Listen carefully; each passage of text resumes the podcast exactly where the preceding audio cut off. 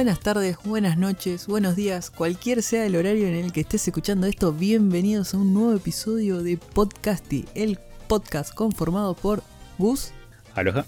Iván, Good morning. Ronaldo Buenas, buenas, ¿cómo estamos?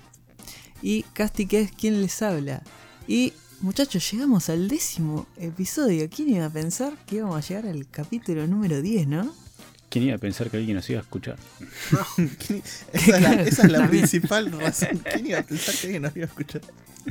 10 capítulos encima. Y cada vez somos más encima. Mejor. te- La verdad que sí. Muchas gracias a todos por el apoyo, la verdad. eh, se ponen ahí, se ponen la, la 10. Qué gracioso. Me estás robando los chistes, eh. Estás- Sí, Esa es la sección de Iván, amigo. Como es. Así que nada, muchas gracias a todos por el apoyo. La verdad que siempre nos viene bien y, y a ver si habilitamos un poquito más el feedback. Díganos ustedes, ya saben que estamos en Twitter como arroba podcasty1, porque otro forro tiene podcasty, el arroba. Estamos haciendo algo en- con eso. Que ya en cualquier momento capaz que tenemos el, el podcast. y podcasty. podcast. Responda. denúncienle la cuenta. Al italiano es hijo de puta. Eh, así que nada, eh, estamos llegando a eso. Necesitamos un poquito más de, si, si pueden, un poco más de feedback. Si la verdad, si quieren, no sé, si quieren ot- otra cuenta aparte de la de Twitter, por dónde preferirían hablar, si quieren capaz una cuenta de Facebook, otra de o una de Instagram, mándenos.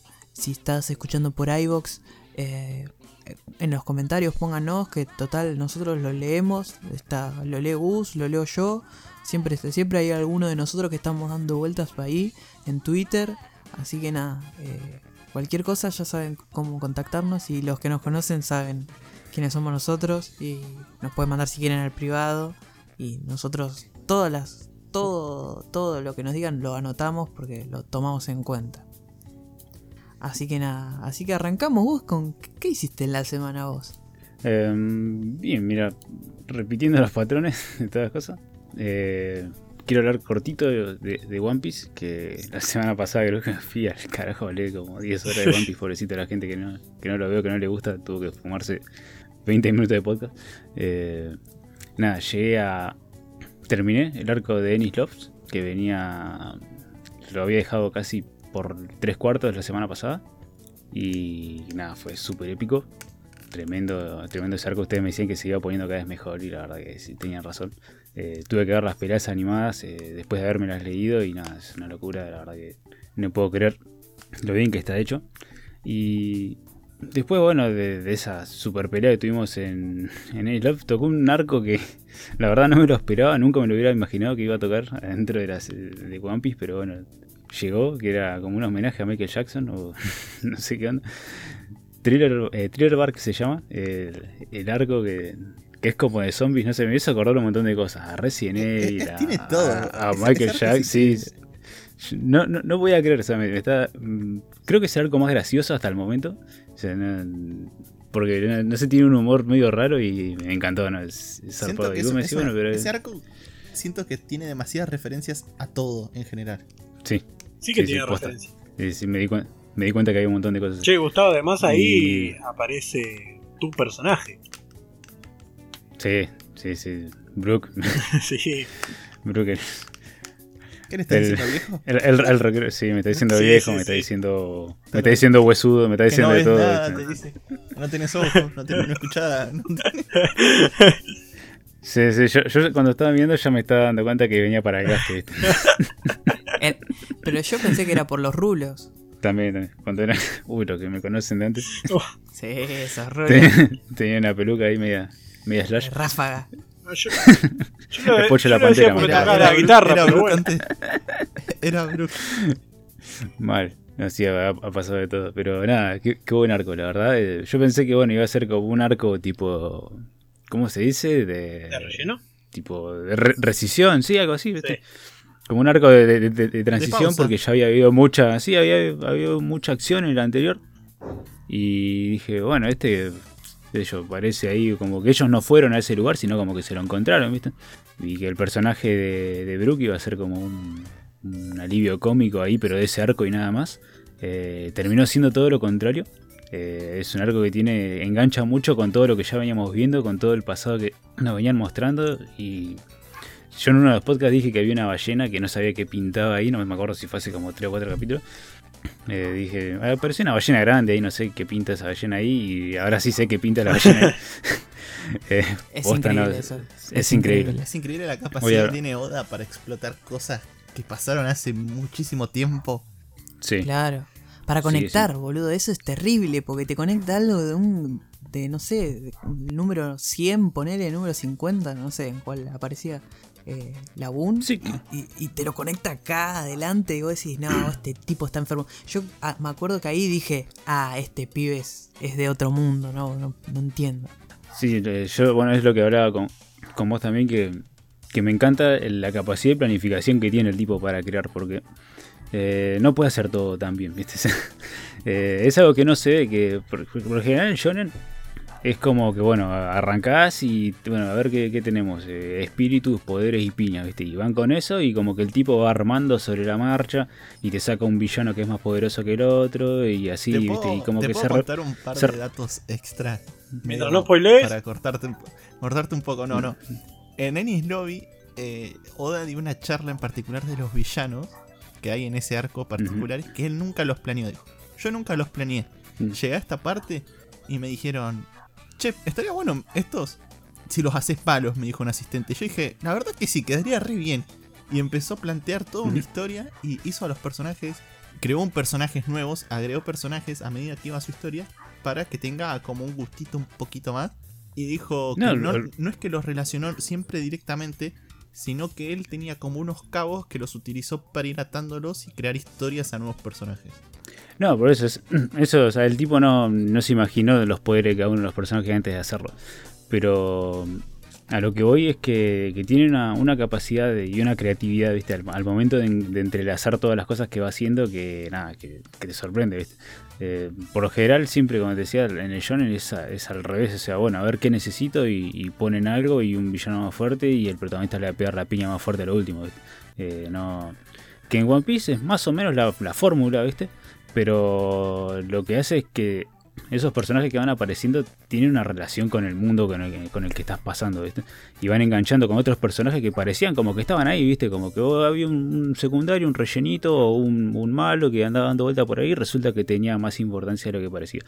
Y esa capacidad de tener todo conectado es lo que a mí me tiene me tiene este coso eh, recontra enganchado y es lo que más me gusta de la historia, ¿no? Que, que esté bien hecha y, y nada, yo, o sea, para que ya me haya leído 120 capítulos en una semana, ¿viste? Como que es un montón para mí.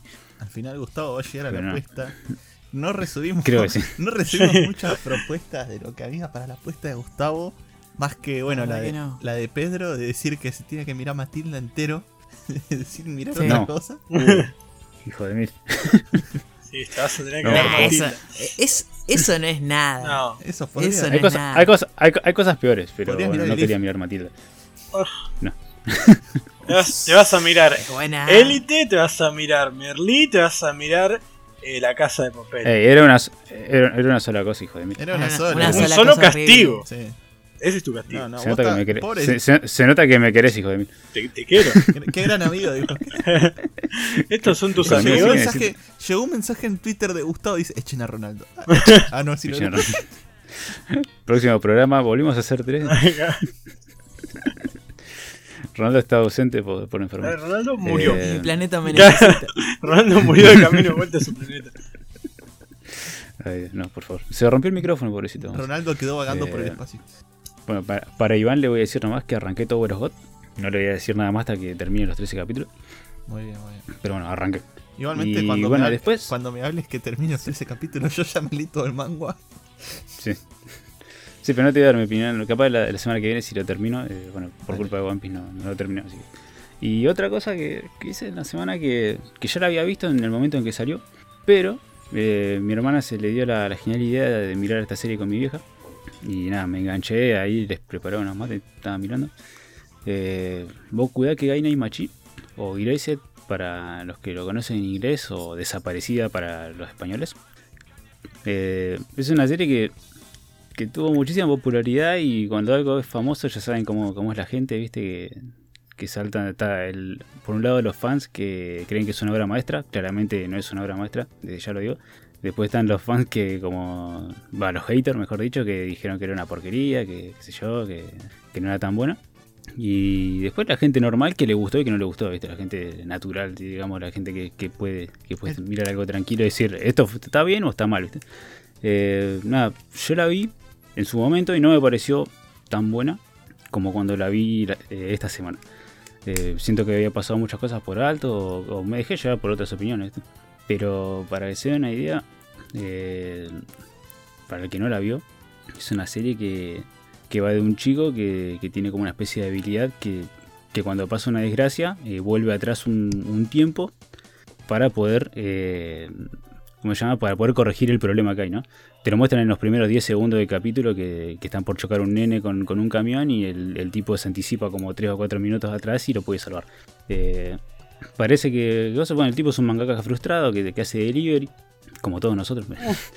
y y lo que va haciendo, eh, o sea, en un momento está en la casa y alguien asesina a su, a su mamá. En el primer, esto pasa todo en el primer capítulo, o sea, no es spoiler, para el que la quiera ver.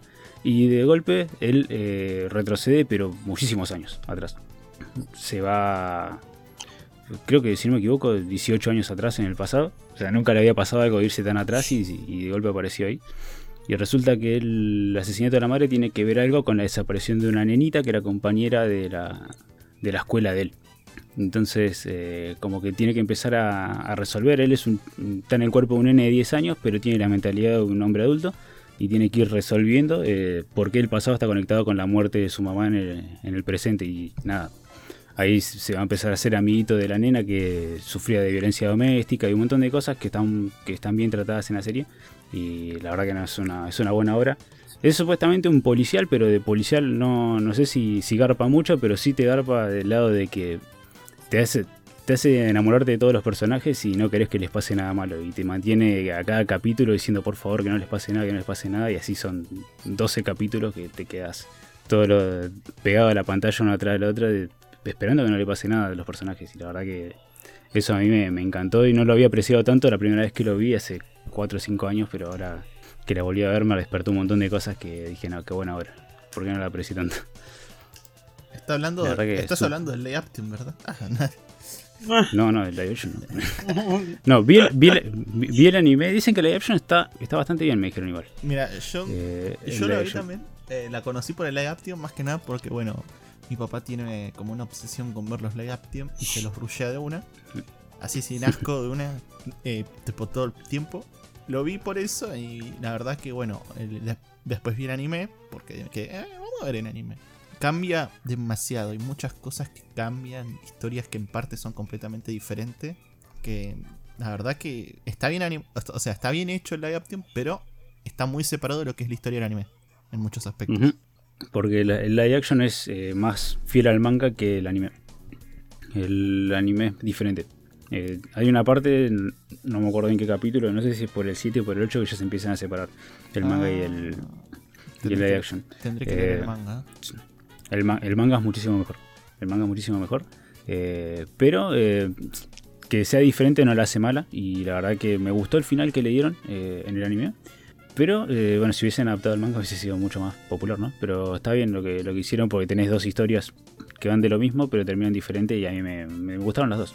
Si me haces si te tengo que dar una opinión, léete el manga. Muchísimo mejor. es un poquito más crudo, si se puede decir, con el tema de, de que en el anime, bueno, censuraron un poco lo que es la violencia doméstica, o sea, la nenita sufría violencia doméstica y en el anime te lo muestran muy por encima y en el manga está un poquito más, más tratado de eso, que no es un tema para todos, pero eh, está, está bien desarrollado y te, hace sentir mal, ¿viste? Se estás leyendo eso y te, pones mal. Logra llegar al espectador. Sí. Sí, por eso, o sea, no, no, te va a volar la cabeza, no es una hora de que vos decís, uh, no, esto es lo nuevo. Lo que hace es que vos te pongas en el lugar de los personajes y nada, te hace sufrir. Te hace sufrir porque vos no querés que les pase nada. Es lo, es lo que a mí me, lo que a mí me, llegó, ¿no? Así que después si te lo lees, eh, decime qué, te pareció. lo voy a leer y lo comentaré. Bueno, ya mañana ya lo tenés leído vos que lees todo rápido. No, no, estoy, haciendo muchas cosas. Ah, está bien, está bien, así me gusta. Eh, ¿Vos, Ronaldito, qué onda? Y bueno, yo terminé de ver eh, Diamond is Unbreakable, la parte 4 de Jojo. Eh, bueno, voy a dar una breve opinión sin spoilear, porque sé que vos no la viste. Pero no. ¿Me gustó? Te. Sí, pero no me agradó mucho eh, por el simple hecho de que para mí las primeras tres partes fueron infinitamente mejores. Eh, yo la vi de una manera que fue. eh, fue poner el vi Phantom Blood y me gustó. Vi Battle Tendency y superó a Phantom Blood. Vi Stardust Crusaders y superó a Battle Tendency. Entonces yo esperaba que supere, para mí, a Stardust Crusaders y no. Me parece que no, no lo logra al final. No voy a Estuvimos hablando un poquito y me dijeron que es distinto, no, no es lo mismo que los demás. eh, que esa creo que es la razón por la cual no me terminó convenciendo tanto. eh, pero bueno, no puedo decir nada más, nada más porque sería spoilear y tenemos acá a Gustavo Claro. que no, no lo vio. eh, Sí. Pero bueno, lo discutiremos después cuando te toque a vos, Gustavo, decir que la terminaste de ver. Claro, y ahí entra. Ahí, en- ahí, ahí, ahí nos arrancamos los pelos.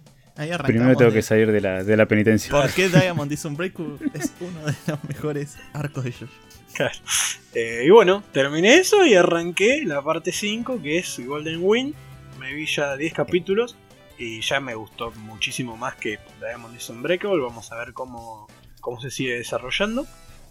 Eh, pero lo mismo, no puedo decir mucho más. Lo que sí me gustó mucho fue el dibujo eh, y la animación. Kono Giorno Giovanna le gustó.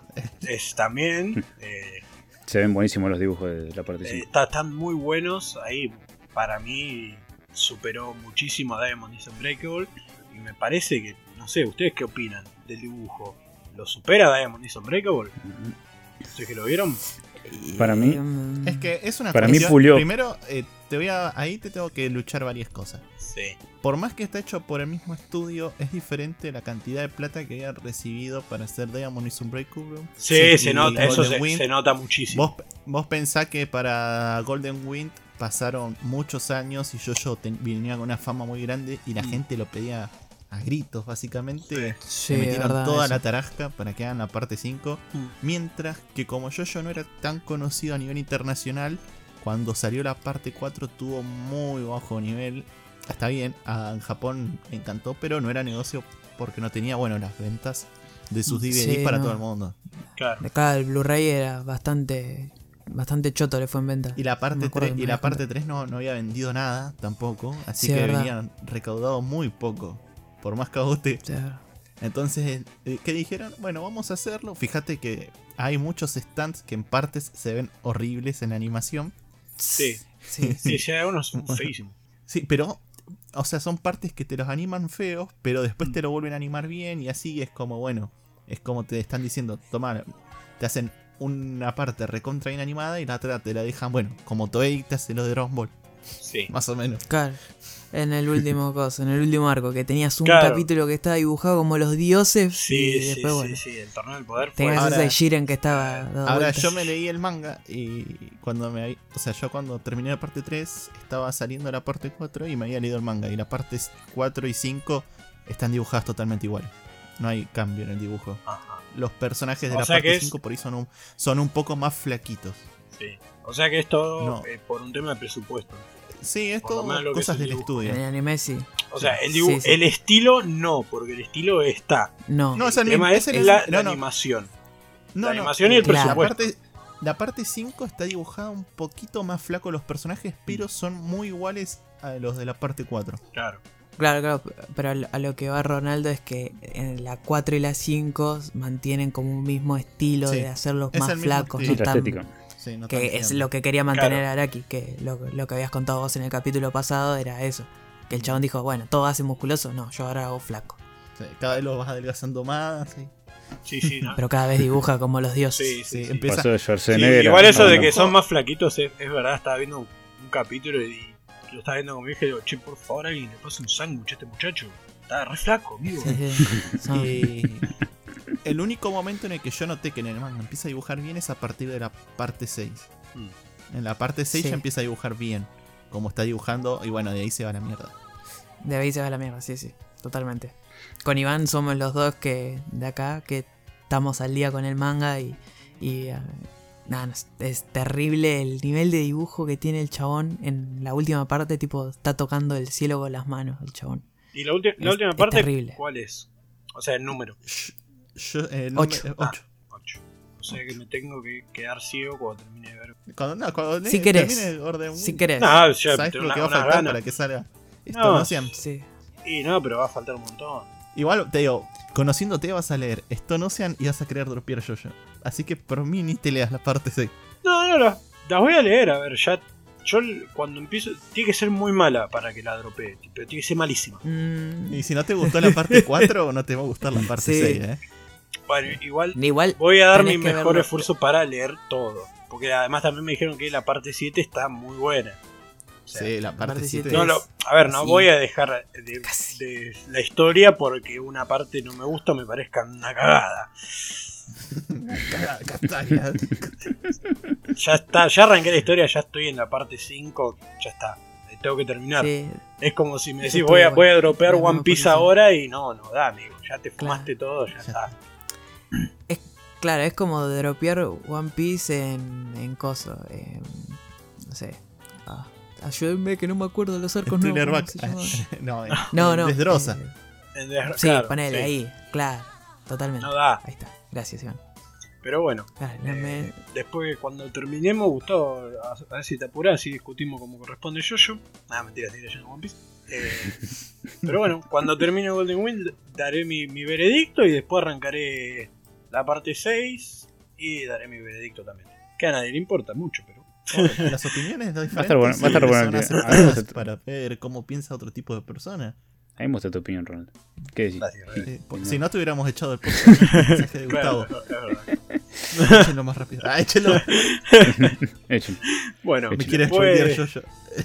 me, me ensucié más las patas y me rushé en un día, me vi Prison, ah, Prison School, eh, que la verdad me, encantó. Eh, me lo recomendó acá el amigo Gustavo, el mito de los niños.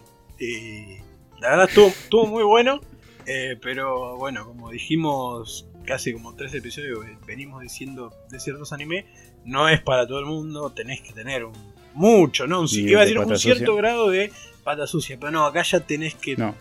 Acá. eh, y ya tenés tenés que no bañarte por dos o tres meses, ¿viste? Estás ahí en tenés que estar en modo cuarentena. Tenés que estar en modo cuarentena, pero no. Sí, sí, pero, que te hayan cortado el agua. Si no, no. Sí, exactamente. No, vas a, vas a escapar. Y que, en esto, y que en estos días de humedad no te hayan dado un ventilador, nada. Y No, no, nada, nada, cero, cero, No, no, no. cero amor propio. Más o menos. Eh, Bueno, si llegas a ese grado de amor Eh. este, esto te va a encantar, digo. claro. Eh, pero bueno, ojo, capaz empezaste. Porque bueno, yo empecé también viendo anime con eh, High School of the Dead. Vi High School of the Dead y vi Dead Note. O sea, empecé ahí en los dos extremos. Ya, ya cuando empecé me, me dejé de lavar las patas un poco. Soy un imputable, dijo. Claro. También si te gusta el Sí, estilo, no, pero- te va a gustar. Por más que te hayas visto do- dos animes, si te viste dos hechis y te gustaron, y este te va a gustar. Es así. Y es que en su categoría es el mejor. Pero creo que es mejor todavía en la categoría de comedia. Sí, sí, A te- ver, eso sí te cagas mucho de risa. Yo todo- nunca me reí tanto no, no. posta con un anime. como- nunca ¿Y me cómo te podés No reír es tantas es- veces de, de lo mismo que ya lo viste, vos que leíste el manga? O sea, pues lo vemos todos juntos. Y Sí, sí, yo me Sí. estallé. Ese día tenía la sonrisa Sí. trabada, boludo. sí, sí, Sí, sí. sí. Sí, bueno, yo sé a, a la noche después me quedó. Me dolía la mandíbula tanto reírme, boludo. Impresionante. Nu- o sea, nunca me había pasado. Imagínate, imagínate, todas las cosas que te pueden llegar a pasar de pendejo en la secundaria, o sea, eh, vistas en un anime, es, eh, no, no, para mí es una locura. Para mí, es- o sea, eh, tiene todo, tiene todo. Es, eh, es un humor. Querés sentir un pendejo boludo de nuevo, no, para mí es. es- Sí, sí, sí, eso es verdad. yo- de las comedias, eh, de las mejores comedias, ojo, no es para todo el, no es para todo el mundo como dijo Ronaldo, pero es de las mejores comedias que hay en anime. Lejos. Y bueno, después. Entra dentro ¿De de, qué? de lo que dijimos. De anime para ver cuando ya estás curtido de anime. Sí, sí, por eso. Como, como Shimoneta, muchachos. Claro. Claro. Eh, La Es mucho peor pasada. que Shimoneta. sí, sí, es, peor mucho peor que Shimonet. Es más divertido, pero es mucho Esto peor. es un Echi, pero que ya roza la H. Para el que sepa. Lo dejo ahí. Rosalache. Eh, Es muy para bueno. que está- Nunca la había escuchado. Esa Te- hermano mía de la semana pasada. Sí, sí, sí, sí. Crédito, créditos a quien me patentado. Pá- Págame. La patente. Eh, y bueno, después, poco más de la semana, lo único que hice aparte es que me quedé súper ciego jugando al Dead by Daylight. El, ¿Cuándo fue? El lunes creo. No, el lunes no, el miércoles, el jueves. Clavé 6 horas seguidas jugando enfermo. Pero bueno, esos personajes no se van a subir solo. Y para el que juegue y no sepa, está en descuento en Steam. Eh, creo que el juego está a 200 pesos, ahora está a 80, Mm. 90. Eh, y los 90 DLC también tienen un 40% de descuento. Creo que acá la mayoría aprovechamos y nos compramos un par. Yo aproveché. Estamos sucios. Sí, sí, sí. Yo estoy en eso. Todavía no, pero. Sí, A mí lo que más me sorprende, Sí, a mí lo que más me sorprende, a mí lo que más me sorprende es que tu compu haya aguantado 6 horas. Sí, ¿no? Sí. Posta que no lo había pensado, pero sí, aguantó.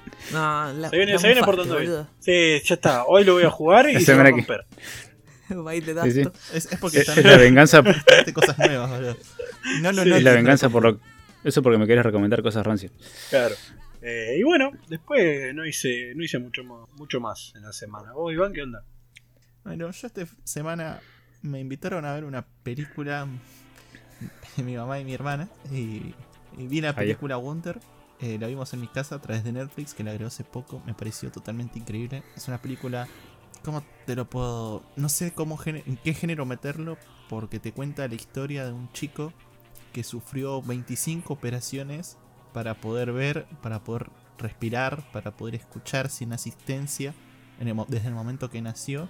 Estuvo, sufrió esas 25 operaciones y las perspectivas de sus familiares y algunos conocidos o amigos del mismo sobre un hecho en particular que es cuando el chico empieza a reinsertarse en la sociedad, por así decirlo, pero nunca se insertó, que empieza a ir al colegio y bueno, más que nada te muestra la crueldad de muchos niños cuando son pequeños que vos decís, Sí. ah, son chicos, déjalos, pero no, no lo podés dejar así de lado porque exactamente son chicos y tienen que aprender desde chicos a no hacer bullying, a cosas importantes, que por ahí la apariencia de una persona no importa, sino su perspectiva del mundo y cómo trata a los demás, cómo hace sentir a todos incluidos, cómo trata a las personas. Es una película muy linda. eh, si sos medio sensible, te aseguro que una, una, una o dos lágrimas Sí. se te van a caer, seguro. Pero, pero es Ya me puse eh, mal. sensible, tipo, o sea, es así emocionante. Es emocionante. pero para bien, para bien. o para sea, bien. es un, es un dramón, pero, eh, Es un pero dramón. para bien. Sí, sí, No, no tiene, es que- tiene ahí unas Balazo. partecitas medio tristes, pero no es un balazo fuerte. No, no, por eso, no es para un balazo, es como bien. No, te hace bien. llorar, pero tranqui. Sí, te hace de- bien. a nivel- bien. A nivel de Triste, Marley y el perro. Si querés saber. Claro, claro, eso es lo que decía yo. Sí. A ver, un que- domingo a la tarde, a ver, uh, la puta. No. Si nos habrá pasado eso igual, eh. Nada, si la tengo que poner en, Sí. en puntuación de Iván, le daría ahí un, un 8. Llega al 8.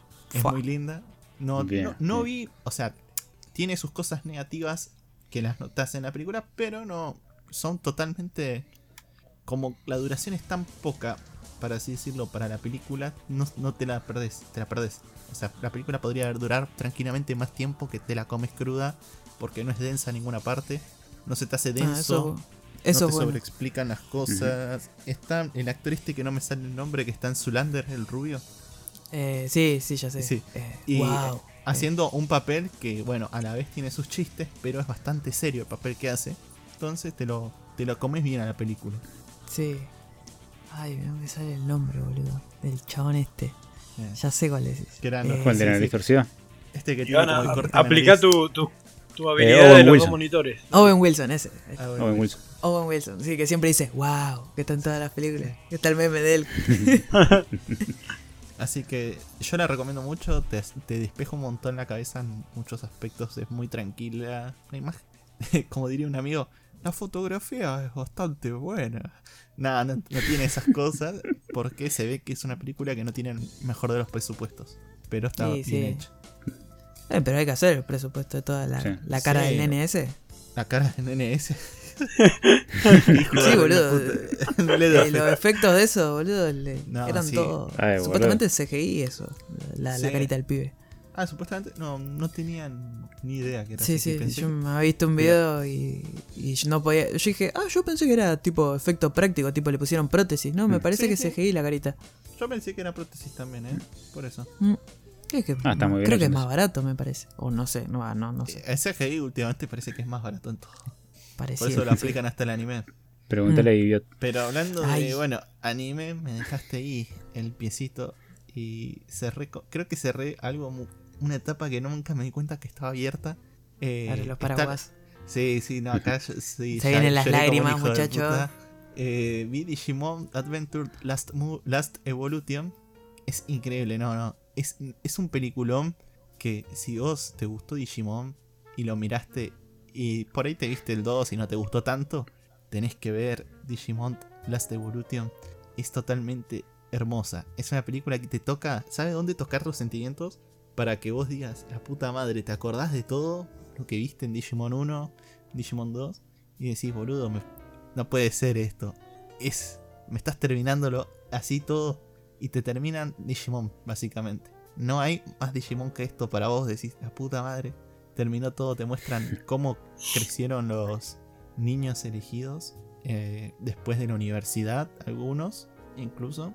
Que sería avanzando la historia de Digimon Tree, que fue lo que salió, si no me, me equivoco, hace dos años ya. Donde te contaban la historia de que empezaban algunos en la universidad, estaban en la secundaria, eran más pendejos, ahora estos ya están en la universidad, algunos se están graduando, otros están trabajando y es es increíble, te mete a los personajes de Digimon 02 en algunas escenas, que bueno, está metido desde el tráiler, te ponen la música de Digimon 01 y vos decís, puta que me parió, boludo. Esto no puede ser verdad. Y así, ah, te quedas así, ah, no puede ser. Sí, que te toca justo ahí Sí, en- sí, donde te- te tiene que tocar y vos decís la concha de tu madre. Te meten Ima- ahí el imagínense. y te dicen, mira, encima tiene una animación hermosa. Que es algo que Mm, tuvo es- eso se veía del tráiler. En las películas te mete esa animación hermosa, boludo. Te mete una animación que- Pregunta, sí, pregunta Iván, para ponerle, si alguien quiere ver esta película, ¿no? ¿Qué tiene que ver antes de esto? Y pa- para mí tenés que verte, bueno, el OVA cortito que hay, que te cuentan la historia de, eh, de Tai de chiquito, Hmm, Digimon 1. que se- Te diría que conozcas más o menos a los personajes de Digimon 2. Y si tenés ganas, mirate Digimon 3, pero no hace falta. la Tri es la que ellos son adolescentes ya. Claro, que son de la secundaria. ponele. Claro. claro. Y esta, esta después. Estás después de 3, sería un par de años después. Ah, bien. Es, ca- es- es canon 3, todo es canon. Sí, sí, sí. Pero bueno, Digimon, eh, te diría Digimon 02 más que nada para saber, bueno, los personajes que están ahí, el rol que cumplen. Sí. Pero bueno, tenés- es- te toca, o sea, en todos esos lados que vos decís, esto lo vi de chiquito y no, me volvía loco, no me gustaba. Totalmente. Y, imagínense cómo le pegó Iván, que ayer le preguntábamos y decía, ¿qué, qué te pasó, Iván? Te No, estoy mal. te No. Y Y vamos- el Valorant. de la película Sí, y sí. las canciones. Sí. Estamos nosotros a los tiros en el. Valorant y estaba el y soundtrack. puso ahí. las canciones ya y ya se escuchaba el. Y lagrimeo. Sí, sí. Se sentía saladito el Sí, disco. No, es, muy Ah, bueno. Eh, todos me van a decir, ah, pero Pokémon es mejor. Mira, al que le gusta Ronaldo, Pokémon Ronaldo. no le gusta la historia, porque Pokémon no tiene una historia en sí buena. Eh, el que vio Digimon y Pokémon te dicen, ah, pero Digimon te inventaron un montón y Pokémon tenía más de mil casi. A mí me encanta Pokémon, eh, soy bastante fanático, de hecho lo miro hasta hoy en día lo que sale. Y Digimon en 01, 02, por ahí no tuvo el mejor avance en la historia. Tuvo una historia en conciencia mejor, un desarrollo de personajes increíble, todos tenían una historia, todos tenían Sí. como un punto de vista diferente de las cosas que pasaban y te los planteaban en todo el tiempo. Más que Hmm. nada con sus distintas personalidades. Así que. Pero- si Sí, dar te un quería gu- decir algo. Sí, decime. Eh, vos, vos hablas de Digimon 01, 02. O sea, Digimon Digi- 0. Cere- Es, eso es el Digimon que veíamos nosotros. Adventure. Sí. Claro, El que, Ah, estaba en, Ani- el que estaba en Animax. Claro, claro, Claro. por eso. Como, como dijo Cero, me quedé como que hay No, no, otros. No, claro, lo es, es lo, es lo mismo. Es ¿De que a Digimon perdí? 2 le pusieron directamente Digimon 02. Ah, mira. Y por ejemplo, hay, hay otros que son Digimon Tamers, Digimon así. Entonces Sí, eso dejo es- como es- 01, pero es Digimon solo en realidad. Claro. Eh, son Ah, como unos DLC de Digimon. Claro, buenísimo. Pero bueno, esa fue mi. Esos son más o menos lo que hice esta semana dentro de todo. Y bueno, si quieren, si vieron Digimon, eh, acá tienen la oportunidad para llorar un ratito. Las lágrimas. Entre la Yo me pongo mal. O sea, en resumen, en tu semana te la pasaste llorando. Eh, solo con Sí. Digimon. Entre- Eh, la otra película me Wonder emocionó, y- pero no, no se me cayó una lágrima. Ah. Por eso dije, para los que son más sensibles. Claro. Claro. Eh, bueno, vos, Casti, ¿qué onda? ¿Qué, qué estuviste haciendo? Y la semana se me pasó rápido a mí, así que no, no hice tantas cosas como pareciera. Más que nada terminé Shimoneta, lo terminé viendo con ustedes. Eh, está bueno, muy buen anime de comedia totalmente. Eh, me la bajaron después ustedes cuando me dijeron, bueno, supuestamente iba a haber un- una secuela, iba a seguir, pero al final no hubo tanta guita, no vendieron tantos Blu-rays, entonces no, nunca pasó. Sí, Así que medio que me quedé para- con ese final medio humanidad. porque estaba contento de que estaba. La pasé re bien, pero después que me dijeron que, ah, bueno, no, no, Hay que no- esperar a que. ¿Pero viste la segunda temporada Sí. no va a salir? Claro, Hay que esperar a que traduzcan las novelas. Entonces ahí capaz que tenemos Claro. final.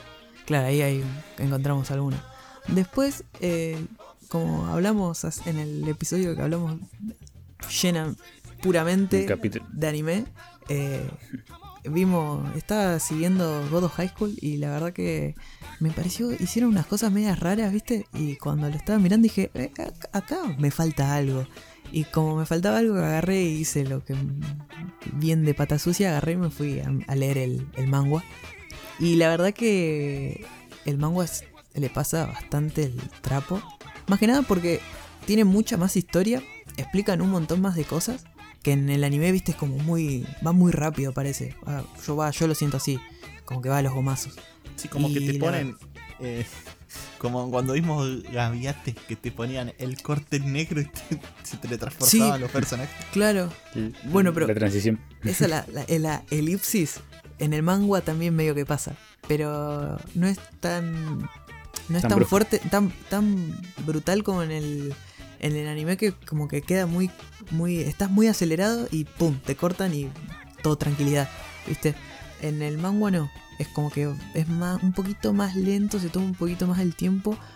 Pero las explicaciones están buenas, hay con más desarrollo.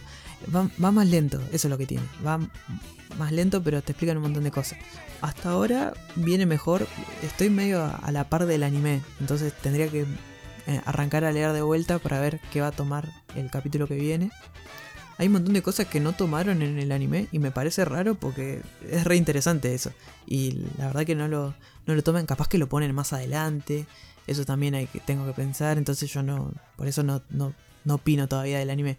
Porque hasta ahora viene, o sea, las- la parte de peleas están ahí. Pero hay algunas cositas que, que son un- agregado extra, una explicación extra, un desarrollo de personaje extra que después en el anime no los encuentro, ¿viste? Y es como, bueno, acá me falta algo. Ya el capítulo de, de hoy, el lunes, ya hay una cosa que no pusieron, que la cortaron así. Y tipo, si lo ves así se entiende, pero yo que leí el manga dije, mmm, me recortaron esto que es re importante, ¿viste? Y me quedé medio ahí, como con la... ¿Estás diciendo, Sí. estás diciendo, Iván, tenés que leer el manga de God of High School, me parece? ¿En otro idioma? Que lo Eh, leas. ¿Entiendo? sí, que, lo, que lo leas, dice. Que lo leas, dice. Sí, sí. Yo siento, Eh, yo lo están recomiendo. ¿Sabés que, promocionando. sabés que no me tiembla a mí? Sí, sí, ya sé que. No, si ya lo está leyendo mientras estamos grabando. No, Claro. no, no, ¿cómo que? Estúpido. Pero, Para, para, compartiendo ¿qué, dijo Mori? ¿Qué dijo Mori? Para. Porque tener dos monitores puede hacerlo. claro. Pero no, eso. Y. ah, después de God of High School, después de leer un poco, me dieron ganas de jugar un rato algo mientras esperamos que salga el Horizon Zero Dawn con nosotros y con Ajá. Gustavo. Sí. 500 pesitos. Y me puse a jugar Bayonetta, que lo tenía ahí en, en la enorme pila de juegos y la verdad que nada, nada. Es buenísimo. Bayonetta es de lo mejor de Platinum. Es Platinum tocando de vuelta como tocando el cielo con las manos en la mejor época porque que- creo que en esa época estaba Devil May Cry 3, Vanquish, Bayonetta. No, no, están Había competencia enorme en esa época, en ese género de juegos. es y todo de ellos encima, porque Vanquish Platinum, Devil May Cry Platinum, todo. Estaban al mango y me puse a jugar y nada, es corto porque creo que ya lo voy a terminar y estoy nada más alargando el tiempo entre que lo termino y sale el otro juego, pero es muy divertido, es muy divertido y tiene mucho humor de, anime de Japón, es me encanta. Las peleas están buenísimas y aparte ahora que uno está más grande, ¿no? Y no aprieta botones como un mogólico, porque cuando uno es chico y le dan la Play 2 y le aparece el Devil May Cry, ninguno hacía los combos. Todos le dábamos cabezazos al joystick y que Dante empieza a tirar espada y tiro por todos lados. Te, te daban una S de cariño, ¿no? Sí, Sí. capaz te sacabas B y decías, pero ¿cómo saqué una B? Y claro, pelotudo, se hacía siempre cuadrado, cuadrado, cuadrado, así. A lo. Claro. Pero nada, estuvo muy bueno. Muy bueno, la verdad que no me acordaba que. Porque yo lo jugué un, un poquito antes y la verdad que no me acordaba que estaba tan bueno. Y aparte ahora como uno más grande, le sale más los combos, te sentís re- Los combos son buenísimos, Dios. Están tan bien, tan bien pensado todo que eh, es todo tan redondo en ese juego, ¿me entendés? Eh, es buenísimo. es bu- y bueno, Con te- W, sí, es buenísimo. Buenísimo, Buenísimo. buenísimo.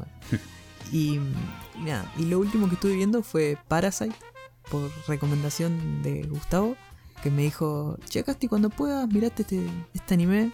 Y yo dije, bueno, dale, dale, cuando... Lo dejé pasar un tiempo y dije, bueno, a ver, voy a arrancar ahora a mirar. Total, son 25 capítulos. Y me senté y, y me, me clavé 6 capítulos al tiro, así de una. Y la verdad que no, no puedo decir que hay mu- muchos. eh, el OST es buenísimo, aunque tiene un poquito de gastos ahí. Medio que, que, no- que estaba ahí y dije, ah, es de la época esto. Pero sí, el, el, el OST es buenísimo. La animación está muy buena, porque yo pensé que no, no era tan buena así la animación.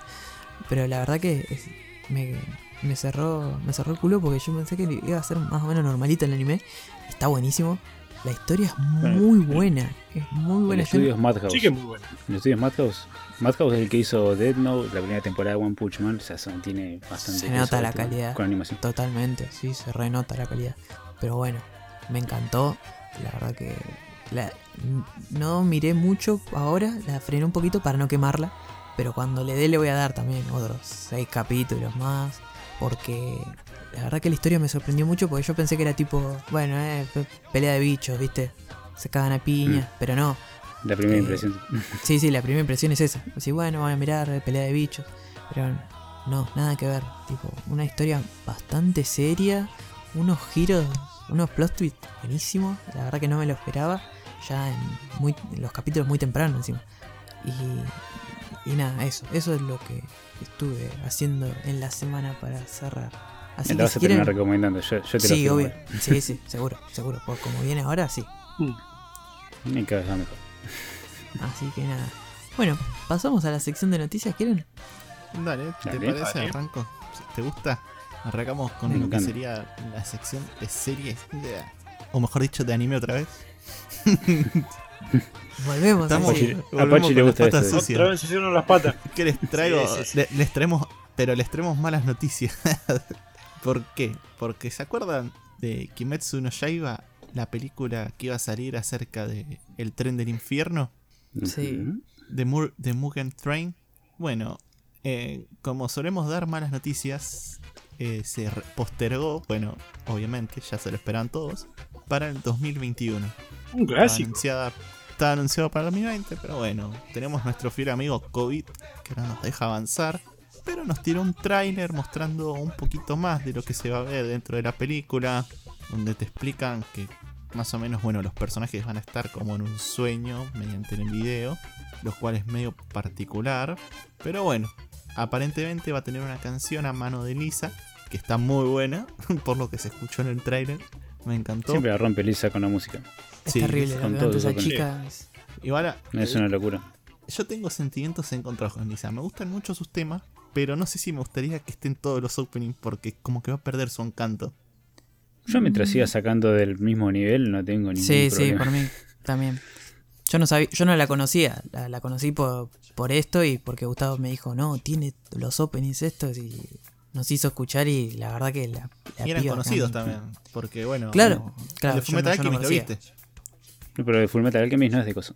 No ah, no Lisa, era ¿eh? Es verdad. Es de, No, es de es de Yui. Yui, ¿no? Ah, es de Yui. Sí, de Yo también. Lisa te- hizo los openings de Fate Zero, eh, los de Sao, casi todos los de Sao creo que lo Sí, hizo casi todos los de Lisa.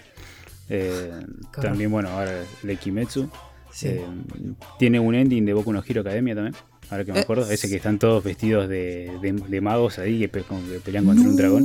No, no Es- sabía. Es, es Ending Ace de Lisa, terminamos de grabar y anda a escucharlo porque Sí. es increíble, a mí me encanta. No me acordaba. No.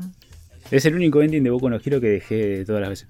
Eh, nada, es una locura. Tiene- y así tiene un montón de trabajo que si me pongo a enumerarlo, no sé, tenemos 20 minutos para hablar tranquilamente de, de todos los, los openings, pero nada, es una locura. La chica esta como, como le pega al clavo con todas las canciones. Encima, Sí. todas tienen la misma onda, pero son muy diferentes entre ellas. A mí me encanta. Es como que los hace para cada. Se nota como que están hechos para el ambiente de cada anime, igualmente. Totalmente. Sí. Eso, eso iba a decir. Está clavado lo que quiere transmitir.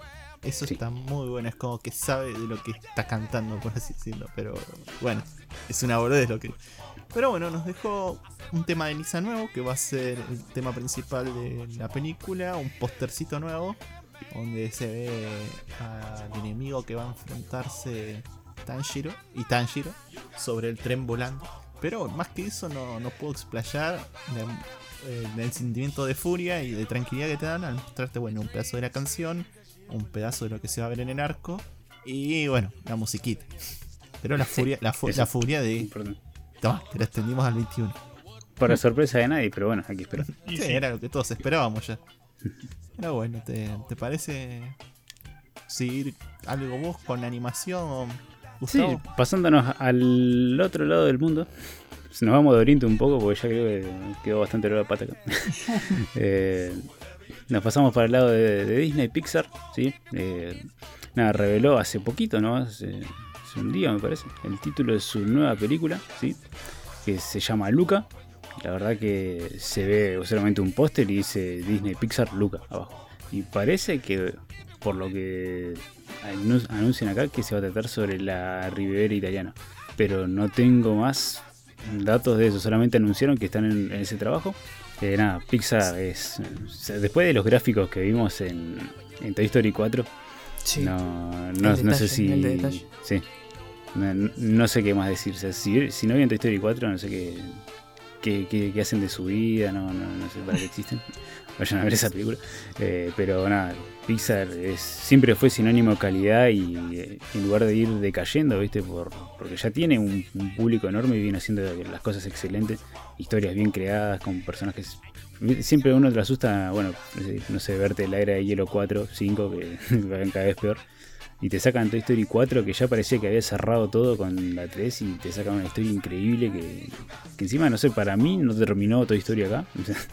Pero, qué sé yo, eh, lo que sí me da una buena un buen indicio es que Pixar eh, siempre hace todo con, ese cariño, ese detalle, ese, esa calidad que la pone en todo, eh, no, no solamente en animación, sino Bueno, te puedo dar, en, te en puedo dar el un cuidado gráfico. de, de color que tiene Pixar a su favor en todo eso. Es que, bueno, yo- como yo fui a una escuela técnica, chicos, ustedes deben saber, hice la estructura del mastodonte de Marcos Paz en la entrada con unos paleontólogos que nos acompañaban porque supuestamente era un trabajo hecho con calidad, que mostraba todos los músculos, etcétera. Ese dinosaurio ahí es feo, que está ahí lleno de cemento, tiene una estructura planeada por paleontólogos. Te contó que, bueno, Pixar, viste, como vos dijiste, la era de hielo, eh, al momento, bueno, así como los ves medio animados, eh, contrató un equipo de paleontología entero para que los cuerpos de los mastodontes sea lo más asimilar posible en sus músculos, movimientos a los que serían de la época, así como el perezoso, el, tie- el diente tigre de sable, el tigre de diente de sable. eh, ¿cómo se Eso tiene, Eh, tiene no ese de- nivel de detalle de contratarte un equipo, en vez de decirle a un animador, haceme un mastodonte, ¿cómo no sea un mastodonte? Está bastante bueno la dedicación que le dan al trabajo para tratar de hacerlo finamente. Ahora sí te dejo. eh, no, creo que la era de hielo no es de Blue Sky, me parece. Eh, La era de hielo es de DreamWorks. De- ah, de DreamWorks. DreamWorks. Uh, Sí, aquí, sí. aquí. Porque tengo que la productora es eh, Blue Sky Studios. Sí, sí, no, es que es de DreamWorks, no, no es de. No es de cosas. Como, como No todo dijo Pixar, Pixar. flashé que era de ellos. No, no. No, no, no. Esté Es confianza, papi. Ni, No, ni no, siquiera. eh, cosa- Blue Sky. eh, acá, o sea, yo tengo acá, sí, es de, de Fox. Eh, bueno, bueno, nada, tuve que recurrir a Wikipedia para, para no decir cualquier cosa, pero eh, sí es de, de, Blue, de Blue Sky de, de. Como llama, nada, bueno, retomando Pixar, eh, nada, la, va- la va a romper, así que nada. Hay que esperar do- 2021, nueva película. Así que dicen el verano, supongo que va a ser invierno acá, ¿no? Sí. Como siempre. Sí, sí. Sí. Así que Sí, obviamente. nada, esperemos nomás. ¿Seguiremos en cuarentena o podemos ir a verla al cine? ¿Quién sabe? Eh, no, van a invertir el cine en tu casa. Te van a cobrar no, para ya. que mires el cine en tu casa. Claro. Sí, sí. Cine Como virtual. la, la la Como la de Brecht. Lays, la, la Lays, ¿no era Lays? ¿O era...? No, ¿Ustedes se acuerdan? Perdón, no, nada que ver. Sí. Pero ¿ustedes se acuerdan que, eh, que había una publicidad, no me acuerdo si era Lays o, o Saladix, que era... Encontrar el tazo ganador y te llevamos el cine a tu casa. Y era real, era tipo como unas... La transportaban en un camión una sala de cine. Mm, No, no, ¿No me se acuerdo. acuerdan? Me acuerdo que en Cartoon Network la pasaban siempre y yo como un Yo gordo comprando todos los días papas fritas para encontrarme el... Porque No, era yo me esa, acuerdo de los trompos. Era una sala de cine Yo- transportable, ponele, y te, te, te la llevaban hasta tu casa, ponele, y vos te ibas ahí y te ponían una película. Capaz que después te ponían Paturuzú después, ¿viste la película? Pero- Seguro. claro, ¿viste? Capaz, Pero ¿no? bueno. No, yo me acuerdo de los trompos que se intercambiaban. Sí, Vos sí. eh, y yo me, encima iba a un kiosco de acá, de, de acá de- del pueblo, ¿viste? Y Me, me tocaban siempre, tenía un culo para- los trompos. Igual eso los ponía a girar contra un trompo, no sé, de 5 pesos y te lo daban vuelta con una media. Sí, No valían la pena. Pero bueno, eh, te habías ganado algo contra una papa frita. ¿no? Claro. Eh, el trompo de las papas fritas era de metal, boludo, era buenísimo. No, lo que a mí me tocaban, ¿no?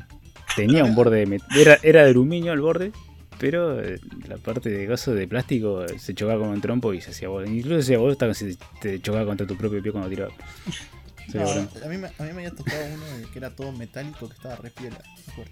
Capaz te cagaban a vos, Gustavo, Ese- te abrían el ese- paquete ese- de papas fritas y Eh. metieron un trompo de, de 50 centavos. Lo tenés que ir a cambiar al kiosco, capaz que me los, Ah, me usado. claro, te El debía dar- chanta ese. Te debía dar el más choto y se quedaba con los piola para él. Sí. Sí, sí, un hijo de mí. Era, Porque qué no- lindo no- mi trompo la- Lais. ¿Leís? Bueno, me hicieron acordar un montón de cosas. Que después voy a traer un- una sección nostalgia con las tolas y todo eso que salían. Pero bueno, Ro- Ronaldito, ¿vos qué onda? ¿Qué, qué hay de nuevo ahora? Y bueno, yo les traigo. Otra vez seguimos con la animación, pero pasamos ahora a superhéroes, más específicamente Batman, que Yes. se anunció, eh, va, se mostró un tráiler de la nueva película que va a ser Batman Dead in the Family o Una muerte en la familia, un arco excelente de los cómics, controversial también. Eh, Sí. La verdad no me esperaba este tráiler, me agarró con la guardia baja. Desprevenido. Sí, sí, sí, Sí. no me esperaba esto. Y lo mejor de todo y lo que más me llamó la atención es que va a ser eh, formato interactivo, como Bandersnatch de Black Mirror.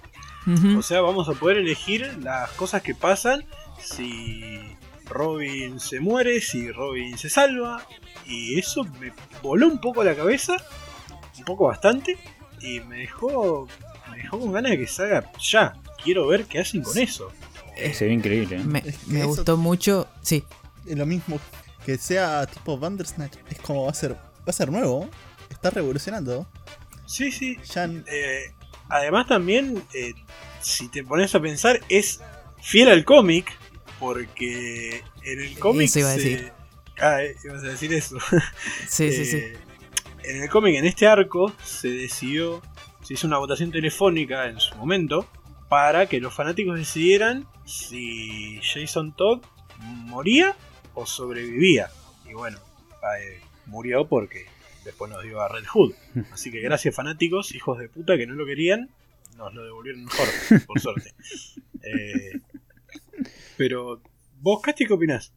Eh, va, a mí me encanta. Me encanta. No, me, me sorprendió qué cosa. Que, que DC, que viene re cabeza de termo últimamente, viste, como que medio me, Hmm, se esté jugando por nuevas cosas en las películas animadas. Y sí. me pareció. Me parece raro igual. Pero está bien. Porque es una historia que ya conocemos todos. Y porque no es una historia nueva, ponele de cómics que quiera hacer en una película. Es tipo. Aparte tiene, lo que dijiste vos, tiene ese chiste, esa, esa gracia de que eh, en la época que salió ese, eso, ese arco de cómics, la gente eligió qué hacer con Jason Todd. Hmm. Y ahora le da de vuelta la posibilidad a la gente a ver qué hace. Yo que- quiero gusta. creer que tanto, perdón, perdón que te interrumpa, que tanto vos Sí. como yo vamos a elegir que viva. Claro, porque que, obviamente queremos ver qué, Sí. qué es lo que van a hacer. Tipo, qué, cuál es el final, qué va a desatar de que Jason Todd viva, ¿me entendés? Eso eh, no, no sé qué puede llegar a pasar. Capaz que es una cagada, ¿viste? Y tenés que hacer de vuelta que se cague muriendo. No, Pero- no, se, se murió igual. Se golpeó el pie y se murió.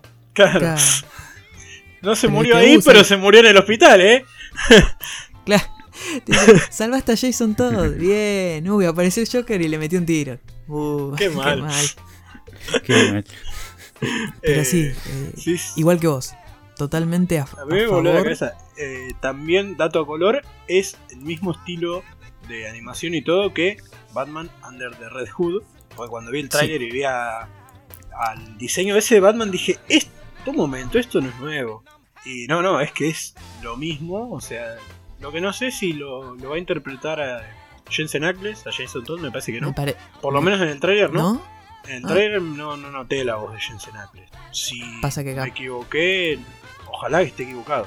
Pero me parece que no. Ojo, capaz puede ser para el trailer y para la película sí. Sí, sí. Ojalá. Pero bueno, Ojalá. eh, lo que me desconcertó un poco, ah, un poco fue en el trailer ahí Red Robin, eh, Hush. Quedé así como, epa, ¿y esto? Es que. Pero. Pero no era Hush. Era la, la versión del cómic esa cuando es Jason Todd. Pero Claro. me quedó ahí, quedé como, ¿qué pasó acá? Sí, me- eh, es raro. Bueno, es que. Sí, sí. Debe ser alguna va- consecuencia de las decisiones, obviamente. Claro, claro, claro. Que te- me quedó ahí, digo, epa, fue raro, pero quiero esperar a ver qué onda cuando salga y ahí dar mi, mi veredicto. Pero la verdad me, Totalmente. Me gustó, fue una muy buena sorpresa, no lo, no lo esperaba. To- Totalmente. Se ve que va a estar increíble, aparte la animación se ve re bien. Sí, sí, para Sí. eh, DC no, no decepciona cuando es, es animada. Por lo menos en la animación, capaz en historia sí, la va como el culo, pero en animación para mí siempre cumple. Totalmente. Así que bueno, Casti, ¿qué nos traes? Bueno, sí. Pasamos ya de animación a. eh, los jueguitos, la cosa linda, los fichitos. Los jueguitos, vamos a los jueguitos, carajo. Vamos, los jueguitos. Jueguito. Vamos- Voy a hacer un, un picadito antes. Eh, ¿Vieron que hablamos nosotros eh, el capítulo pasado? Creo que hablábamos de, de lo que pasó con Microsoft. Del Halo que se veía horrible. Ustedes vieron Ay, en la portada del- del del capítulo pasado. Ah, La carita del, del Sí. bicho este. Que tenían, que supuestamente tenía nombre todo. Pero bueno. Tiene una Bueno. familia, una familia y está sufriendo bullying, ahora está yendo al psicólogo. Supuestamente es de Pero- la, la raza de los brutos. Y no me acuerdo, tenía un nombre, era como Carlos el Bruto se llamaba, algo así. Juan Carlos Bruto. Eh, bueno, ¿qué pasó? Microsoft tiró una buena como para que no se olviden tanto, porque la gente decía, bueno, ¿qué- pero ¿qué pasa con el Halo? Es, va a ser nada más, no va a ser mul- no va a tener multiplayer, que, que si se ve esto así, el multiplayer se va a ver peor. Bueno, Microsoft salió a decir, tranquilos chicos, que el multiplayer de Halo va a ser free to play y que en Xbox Series X va a soportar hasta los 120 FPS. Que nosotros no lo vamos a ver ni, en- ni en culo, pero bueno, qué sé yo, viste, lo ponen como para, de- para medirse el pito, viste, yo, Sí, yo sí. corro 120 FPS, nadie se da cuenta. O sea, de 30 a 60 sí, pero de 60 a 120 es ridículo. Eh, de 60 a 90 se siente un poco, pero de 30, pero 120. Nah, pero no ya te creo. 120, viste, es como que sí, no, no me, no me di cuenta ni en pedo. Pero Igual el bueno, ojo humano mira 40 FPS más o menos, 40, Claro. 45, ¿viste? por eso, Sí, bueno, eso mi fue mi lo que ojo pasó. humano mira, mira 10. Claro. Bueno, pero, pero porque juegas al by Pero no, eso porque estás afectado de la PC ya directamente. Claro. Se Ah, no es mi ojo. Es trabajo psicológico Sí. nomás. Ah, con razón. Pero bueno, eso fue lo, lo de Microsoft. Ahora yo voy a entrar en, en la papa de la semana porque acá voy a hacer que mis compañeros caigan y Yo no. empiecen a, a que le empiece a picar la billetera, la tarjeta de crédito le empieza a quemar el bolsillo y digan, Basta. ah, lo voy a poner. Porque salió una segunda World Table de Marvel's Avengers. Sí, el juego ese donde no parecen los Avengers, sino actrices y actores porno de las parodias. Posta ¿no? que sí. Eh, totalmente. A, a mí me, a mí me da gracia todavía. eh, No, no, es que ven el, las Hulk caras ese, el, Hulk ese, el Hulk ese me da gracia. Es como, No, no, el mejor es el, el capitán SWAT. Sí. Bueno, Capitán Quijo. hubo una segunda War Table en la que eh, agradecieron todo, muchas gracias por, el, por la gente que lo bancó, porque hay gente que lo bancó. Y acá arranca lo que yo llamo el panquequeo cósmico, porque empezaron a tirar cosas que vos decís, opa, no está tan mal. Va a arrancar una beta eh, este 7 de agosto, creo que arranca la beta para los que precompraron el juego y dijeron todo el contenido que iba a tener la beta. Arranco. Va a tener un, una- un modo de misiones que se llama los Hand Room. Que, ¿Cómo decís? ¿Qué son los Hand Room? ¿Vieron en X-Men? Si vieron X-Men. Viste que cuando se metían a practicar en ese como un Sí. espacio todo simulado, para que no vio X-Men, se meten en un espacio todo simulado y hacen simulaciones de batalla. Bueno, es eso. El modo entrenamiento. a- que es como un modo de entrenamiento, pero son misiones y te ganas experiencia. Tenés varias en la nave, así que podés ir haciendo varias, varios niveles y vas practicando. Después lo que vienen son las Warzones, que son misiones mucho más largas, que son totalmente eh, van, eh, van de lleno a una a tener ganar más experiencia, a ganar más eh, piezas para customizar a tu personaje, para customizar, o sea, levelearlo, ¿me entendés? Claro. Esto es más como una raid del Destiny, si para los que jugaron el Destiny es como eso. Son bastante largas, pero la- la- las recompensas son muy buenas. Y algo que me llamó la atención es que, viste que cuando vos jugás estos juegos es online, es para jugar online Mm, sí o sí. sí. Pero viste que a veces cuando vos jugás off- offline te dan... eh, los- la inteligencia artificial son, te ponen al otro chaboncitos y ya está. Bueno, acá no.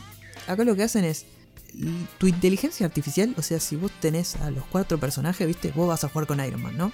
Sí. Bueno, Hulk, Thor y ponele Miss Marvel van a ser tus personajes, ¿me entendés? O sea, son tus personajes, no un personaje que creó la compu con tal nivel. No, es tu Hulk con tal nivel y con tales cosas que le pusiste. Es tu Thor con el martillo que vos le elegiste con el coso que vos elegiste antes, ¿me entendés? Son los tuyos. Y se levelean esos también, ¿me entendés? Mm. Bueno, bien. Eso es bueno. Y después están las Drop Zone, que es lo mismo, pero es más para ir a. a- eso ya es más para lootear. Eso es- y son más, mucho más cortitas. Mostraron que los mapas van a ser grandes y que cada héroe se va a manejar distinto, que eso ya lo dijeron. Y que en la beta van a tener, vas a tener lo que vimos eh, en la E3 pasada, que era toda esa parte del día A, en el que iban pasando de personaje en personaje. Bueno, esa demo va a estar para los que van a tener la beta, van a probarla porque es como es un picado para probar a cada uno de los personajes. Y la verdad que se ve bastante bien, han mejorado un montón de cosas. Y obviamente en estas drop zone vas a tener esas cosas de coleccionable, de encontrar el cómic de este, la careta de este, el trajecito de este. Eso es buenísimo. Eso me hace acordar el Spider-Man de, de PC1, ¿te acordás? Claro, claro, es, es que tiene un poquito que ver con eso. Y anunciaron que va a haber una inicia la iniciativa como Avengers, ¿viste? Es que por cada tres meses, ponele como un evento en, en estos Mm. juegos online, van a agregar un héroe nuevo. Ya el, ya el primero lo dijeron que iba a ser eh, Hawkeye, que la Mm. verdad que eh, no se parece a Hawkeye, pero bueno, es, Ninguno se parece Sí. a ninguno igual. Ninguno se parece a ninguno, pero Hawkeye parece tipo, no sé, es un pelado más. Pero bueno, va a tener sus propias misiones de historia, sus propias misiones cop, o sea, tienen un montón de misiones. Y acá hay algo que a mí me va a picar mucho y que quiero ver a ver qué opinan, es que dijeron hoy, lunes 3, 3 de agosto, que Spider-Man va a ser personaje jugable en. Marvel's Avenger, pero solamente exclusivo para PlayStation 4. Ah, pero O qué sea- porquería. No, O qué sea, porquería. Me pareció, la verdad, una cagada, porque sí, sí. es el personaje que quieren jugar todos. Igual los entiendo a los chaboncitos, porque es tipo, al final del evento del World Table dijeron, si vos jugás la beta, te vamos a regalar eh, los guantes de Hulk o los guantes de Hulkbuster, ¿viste? Sí. Para, para Fortnite, ¿me entendés?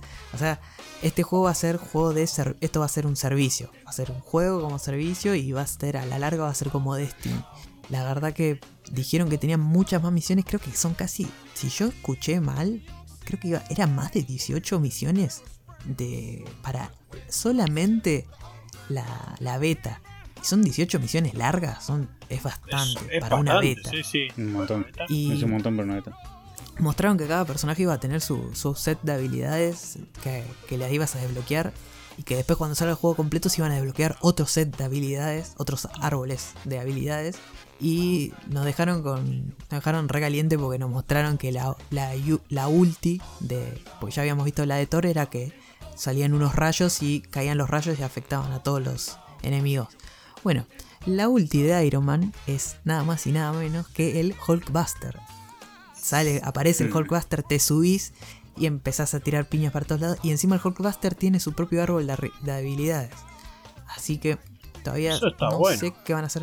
La verdad que por eso, eso me Una gustó. pregunta, ¿el, pros- ¿el progreso de la beta se guarda para el juego? Sí, se guarda Sí. para el juego. Sí. Si vos tenés.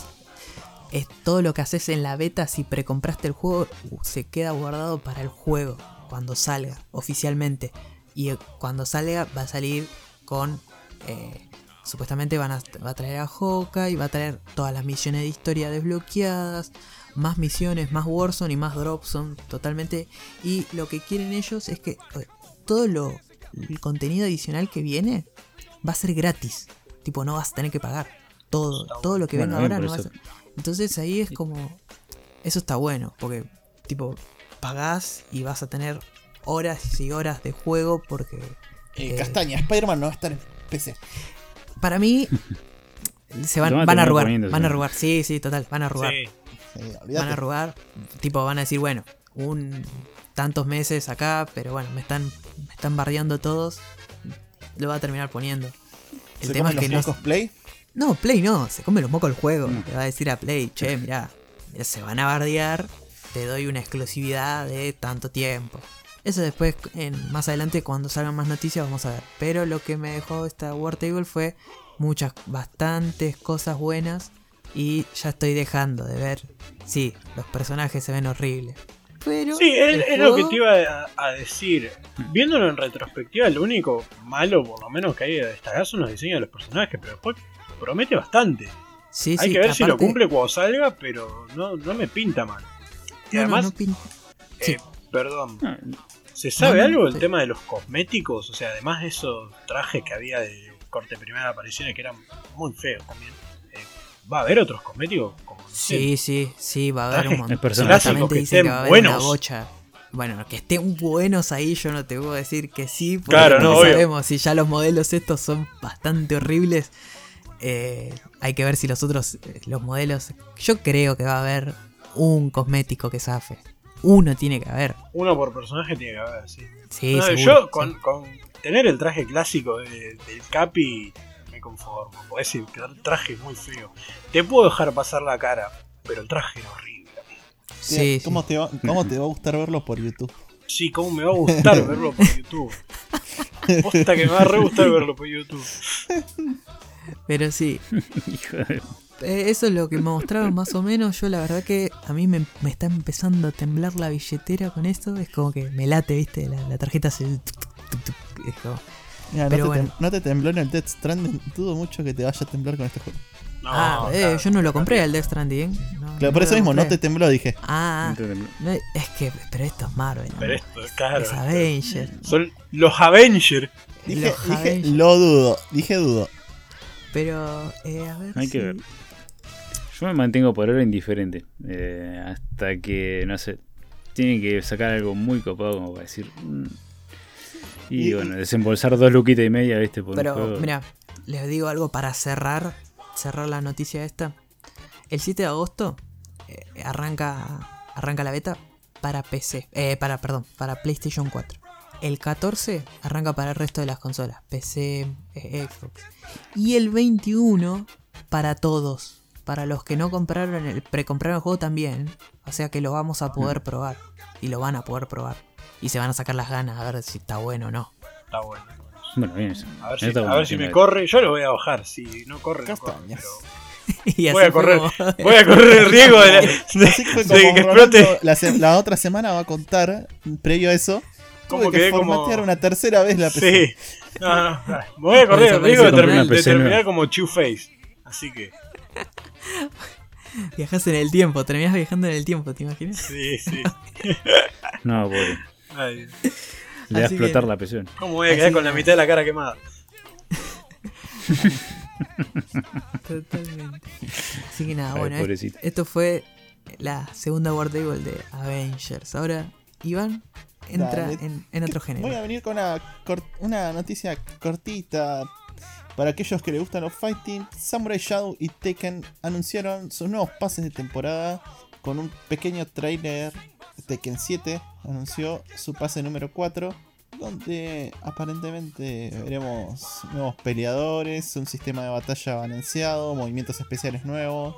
Hmm. Va a estar lindo, ¿eh? Yo, a mí que me gusta mirar. A mí el Tekken me encantaba mirarlo. Nunca no, soy malísimo jugando al Tekken. Hmm. Y Street No, también. Y Street Fighter. En el Dragon Ball me defendía un poquito más. Pero bueno, se va, se va a ver lindo. Me, me gusta verlo. Me encanta ver, bueno, la Evo, más que nada. Mm. Sí, Como, buenísimo. bueno, acá Sí, la mayoría. Y Sí. promete mucho. En cambio, el de Samurai Shadow solo nos dejó una imagen diciendo Season Pass 3 está anunciado por el lado de SNK. Así que mucha información no hay en respecto. No dijeron si. Perdón, Iván. No, no dijeron Sí, sí. si van a meter el rollback. Es que apare no, anunciaron movimientos nuevos, todo, pero no dijeron si iba a meter el rollback otra Me, vez. me parece. Perdón, perdón que te interrumpa, pero creo que sí, lo, lo confirmaron. Lo confirmaron el rol en Tekken 7 nada más, por lo menos. Que lo Sí. van a implementar. Eso es buenísimo. Lo van- no pero todavía no está anunciado que ya va a estar en el pase 4 de una, sino que lo van a meter después. Mm, capaz que sí, capaz que si, si tienen ganas. Eh, Supuestamente están- mejoraron el sistema del online, todo. Y por eso, eso de, capaz que es eso. Pero, pero sí, eh, para el que no sabe qué es rollback, es poder jugar en cualquier contra cualquiera en el mundo, no, no por regiones, y que tener un. un- ¿cómo, cómo se dice Ronaldo cuando el. Eh, vamos a hablar? eh, bueno, en el Dragon Ball son los FG, pero un buen ping. Los FG. no haya- Sí, sí, un buen ping. Que no haya delay, que no haya lag. Claro, o sea, poder jugar yo de Argentina con uno de España, uno de Estados Unidos. Y Sí. que no haya lag, que podés jugar bien. Tirar las cositas de los poderes bien. Eso es excelente. Claro. Eso lo tienen que meter en un futuro en todos los juegos. Es así. Sí, por lo menos de pelea, sí, seguro. Sí, por lo menos de pelea seguro. Pone el resto, bueno. Pero. Así que bueno, eso fue más o menos lo que tenemos de Tekken. Supuestamente mejoran el online, mejoran todo. Pero bueno, hay que ver, porque prometen, prometen, pero no, yo me suelo decepcionar mucho en, en los juegos de pelea, hasta en SNK con esas cosas. No me ilusiono mucho. Pero te dejo a vos, Rona- eh, Gustavo, con otro juego. ¿Te parece? Sí, este juego le va, le va a encantar a uno de nuestros queridísimos oyentes, Lucky. Es como el juego que, que él estuvo esperando toda su vida y por fin se lo van a poner acá. Para él y para todos los fanáticos de los sapos. Porque vuelve Battletoads. ¿Se acuerdan de ese jueguito de Sega de las ranas boxeadoras con, con puños ahí de Gomu Gomu que tiraban a la mierda a todos los bichos? Era, Bueno, muy- era buenísimo ese juego. mal. Era, Era difícil- muy bueno. dificilísimo el nivel de la, de la, De la moto. lancha. Sí, el de, el de la motolancha esa que ibas eh, chocándote las Sí, paredes. sí, sí, Creo que me moría ahí más veces que en cualquier otro juego. Más veces que en Dark Souls o en Sekiro. La cantidad de veces que me choqué con esas paredes, no, odiosa. Pero bueno, vuelve. ¿Vieron cómo volvió Streets of Rage eh, en forma de fichas? Que Sí. volvió re bien ahí, con, con una jugabilidad totalmente renovada. eh, como respetando mucho la, la esencia de la nostalgia y todo, todo lo que tenía Streets of Rage en Sega. Sacaron un juego increíble que vendió un montón. Encima está. eh, fue- encima re económico también el juego. Ahora va a llegar para, para PC, para Xbox, Xbox One. Va a llegar el 20 de agosto el nuevo Battletoads. Eh, nada, vi el tráiler. eh, me hace acordar a Streets of Rage 4 en el, en el sentido de que mejoró un montón gráficamente, pero mantiene muchísimo de la estética vieja que tenía el juego. Algo que no sé. esencia.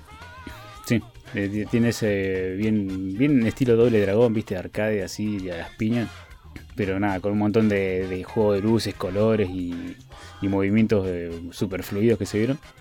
Algo que no sé, corríjanme ustedes, porque yo el único que jugué fue el Battletoads 1, no jugué más después de eso. Pero hay una parte en el trailer en la que se empieza a ver tipo la escena de Crash eh, cuando va montando el jabalí.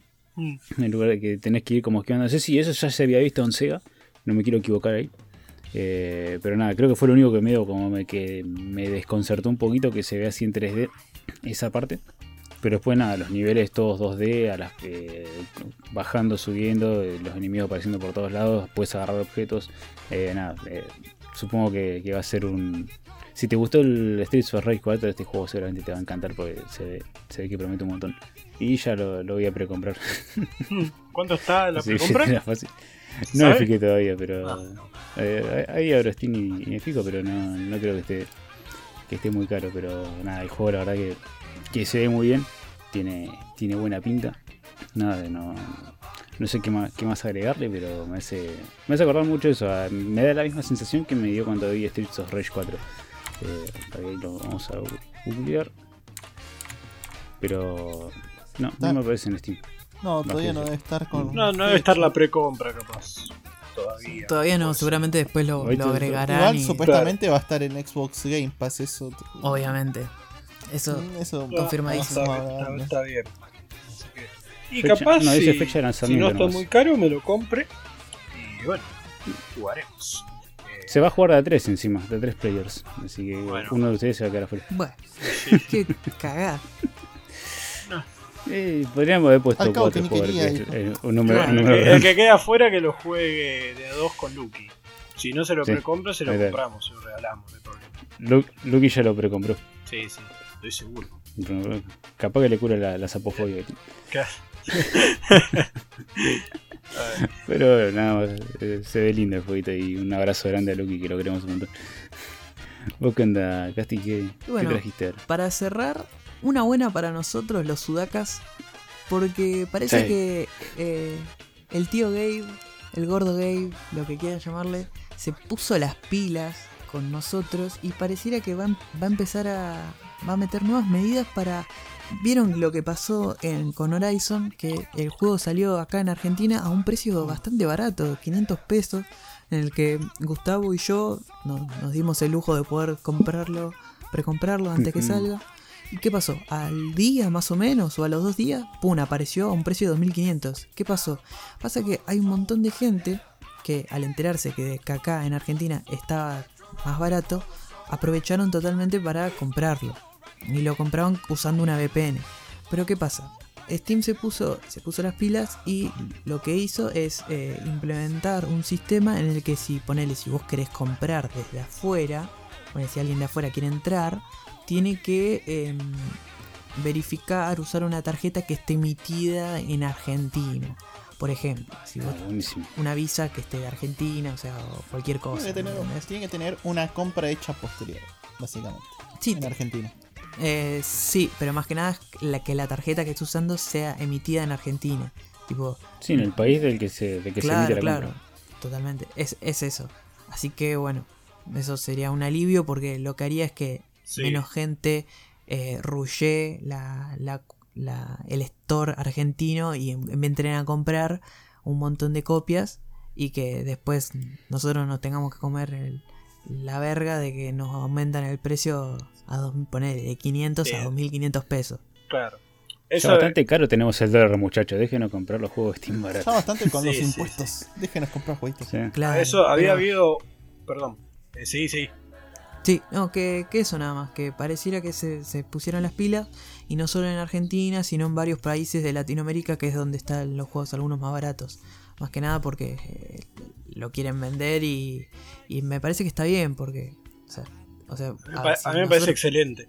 Claro, pues nosotros estamos medio para el culo y encima nos ponen un buen precio para que nosotros lo podamos comprar, viste, es una cagada que después que por que otros en otros países lo quieran comprar más Una barato. vivada. ¿Eh? Una vivada que hacen los Claro, otros países. claro, por eso. Pero bueno, Sí, pero Se había lo armado- pasó con, Nosotros que, oh, que visitamos igual la avenida Torrent, así que... claro. A nosotros nos viene bien porque mismo- nos acerca la legalidad. Claro. Lo mismo eh, pasó con Riot, ¿se acuerdan? Hace dos años que, que el RP acá era baratísimo a comparación de otros países. Sí. Empezaban a comprar con porque Riot te lo cobraba en pesos argentinos. Vos ibas, por, por ejemplo, a un pago fácil. Encima estaba habilitada todavía la forma de pago fácil directo. Me acuerdo. Ahora no sé qué, qué tenés que hacer. Eh, agarrás con el pago fácil, te da un código, vos ibas, pagabas y te cobraban en pesos sin interés, nada. Eh, Vos ponés, se cargabas 500 pesos de Riot Point y con eso ya tenías. Y después, eh, como todo el mundo se avivó, empezó a hacer lo mismo. Pues acá el RP, no sé, estuvo igual, no sé, de que el dólar estaba a 20 pesos, pasó a 40 el dólar acá y nosotros seguimos teniendo el Riot Point a 20 pesos. Entonces agarraron y nos empezaron a cobrar en dólares. O sea, nos cabió a todos los, Sí. Claro. a todos Esa- los sudamericanos y sobre todo... Sí. esa es la, No. la diferencia entre una empresa y la otra. A ver, yo no quiero hablar mal de Riot, pero ahí tenés una manera de afrontar el problema y Steam otra. Igual, Sí. eh, discúlpame, Steam te sigue cobrando en dólares, ¿eh? No, no cambió eso. Hace lo mismo que Red, te cobra en dólares. Sí, pero la cotización. Sí, No, no, no te traduce, te- Lo único te que te traduce el bajaron, te precio. bajaron el precio en Argentina y te lo tienen traducido en pesos. A mí me, Sí. a mí me lo cobran Ah, pesos igual. A mí me lo cobran pesos. Eh, Eh, ustedes ahí está. cargan con tarjeta Walla o algo de eso, eh, te lo cobran en pesos. No, no, no, no, no. Pero te- yo, con car- tarjeta yo cargo de- con de la banco. de débito Yo o la de crédito. Con la, Yo cuando lo compro con la de crédito me vienen dólares. O Es depende del banco mirá. igual, es depende del banco. yo, yo, yo, Tengo yo tengo- banco yo te voy a decir una, te voy a decir una cosa, mira, o sea, vos agarrás, yo tengo por ejemplo la naranja de Visa. Sí. ¿Qué pasa? Yo agarro, compro, ponerle que no sé, un juego me sale, no sé, 900 pesos. Compré, pagué 900 pesos. A mí el banco me va a cobrar 900 pesos. Y ahora lo que hace es traducirme esos 900 pesos a dólares. Entonces ponerle que me ponga, no sé, que me terminó saliendo, no sé, 6 dólares poner el juego, ¿no? 6, 7 dólares. Te lo pone en, en, no sé, dólares. 6,11 dólares, te lo pone ahí, como que te cobraron 6,11 dólares, pero vos pagaste en realidad 900 pesos, que es lo que te decía el juego Claro. que vos estás pagando. Claro. Eso es lo que, Pero, eso es lo que te hace. pero no, no es que te cobran 40 dólares, 20 dólares y te decía 900 pesos a la plataforma. Se te No, van a no. cobrar 900 pesos y es lo que cobran vas a la pagar. plata ¿no? esa en dólares. Te vienen dólares igual en la tarjeta, no tienen pesos. Sí, sí. Ni idea, yo compro en- Así pasa. con la de débito, Visa, no me llega nada, no, me descuenta Y bueno, pero te, hace, te hacen igual la cuenta directamente del Lo- precio lo de que pasa que- bueno, Pero a ver, El, el débito a- es A instantáneo. lo que es la realidad, por más que te aparezca en, en dólares o te aparezca en pesos, la- lo importante es lo que pagás. Y por más que te aparezca 6 dólares un juego de 40, sigue siendo menos. O sea, tenemos los precios cuidados. Y está bueno que haya Sí. implementado medidas para seguir eh, cuidando el mercado de Para que juegos seamos- acá en Igual Argentina. esa es una y en otros política, países. es una política que siempre tuvo Steam bajo ese aspecto. De Y cuidar a los ahora países ponerle- más tocados económicamente. No es nada. Sí, nuevo. sí, no, no es nada, no es nada nuevo porque ya hace varios tiempos que está así, pero está bueno que porque tranquilamente podrían hacer fácil diciendo, ah, se aprovechan y bueno, la van a chupar los argentinos, dolarizamos todo y listo. Pero está dolarizado. O sea, no, no tienen pesos. No, depende, pero- la, No, de- depende la cosa, de, de vuelta, depende el banco. No, no, es que en realidad a vos te cobran, eh, no sé, siempre. No, pero- vos, el juego te sale 90 pesos, vos casi lo compras y ves que te gastó 90 pesos más el impuesto del 28%, ¿no? Pero ellos lo traspasan a dólares. O sea, ellos pero- usan el, el pasaje de peso a dólar directamente. Y te Pero fíjate, dólares. Vos fíjate que hay un montón de juegos que salen, no sé, 40 dólares y nosotros pagándolo 2 mil pesos lo estamos pagando, o sea, 25 o 30 dólares. Sí. ¿Entendés? O sea, si fuesen realmente esos 40 dólares, tendríamos que pagar casi 4 lucas de juego. Sí, sí. O sea, el juego te viene dolarizado, ¿no? O sea, lo, Ujú. lo que entiendo tu punto, Ronaldo, pero lo estás explicando un poquito mal. Para mi No, no, perspectiva. No sé si mal, No, no, pero no, no yo, simplista. A ver, en realidad no es por Precios por cuidados, papá, sacarle, listo. Nada sí, sale- obvio. acá, acá sale, acá sale más barato en Claro, un de hecho, de- lo- de lo hecho, importante es cuánto en realidad al Steam- final- Steam sí. fue el primero en cortar la medida. Porque en Argentina, si vos le das pagar con plata local, te Mm. salía más barato que en la tarjeta de crédito. E incluso pagarlo local con, con Riot, que creo que tenía el dólar como a 7 pesos, si no me equivoco. Que era pagar en efectivo y lo sacó a la mierda directamente. Que eran pagar Sí, lo- por pago fácil. Entonces, Sí, sí, eso lo sacaron, eso es verdad. y bueno, eso, eso fue. Bueno, pero al final del día no me parece que no importa si te hacen la conversión a dólares. Al final del día no estás Pero pagando los, barato. los 10, Claro. 20, 30, 40 dólares. Lo estás pagando 5, 15, por más que te 7 aparezcan dólares. en el caso la- del Horizon. Sí. Claro. Claro. Sí. La, Estamos pagando 7 la dólares plata por un que te sacan de, a vos, claro, de 40. de 60. Es que ponele el Horizon. Bueno, de 60. No, Sí, que- sí. no, eh, creo que eh, 40 dólares estaba en PC.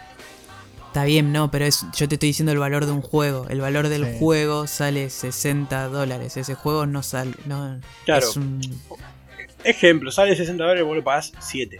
Por tirar un ejemplo Claro. boludo, así al aire. Eso es lo que importa al final del día. Claro, al final del día nosotros ¿Y qué? terminamos pagando 7 dólares por un juego AAA de, de Claro. 60 dólares. Más ¿Qué tran- DLC. Que tranquilamente lo que Steam podría hacer es. Ah, bueno, se van a aprovechar de eso.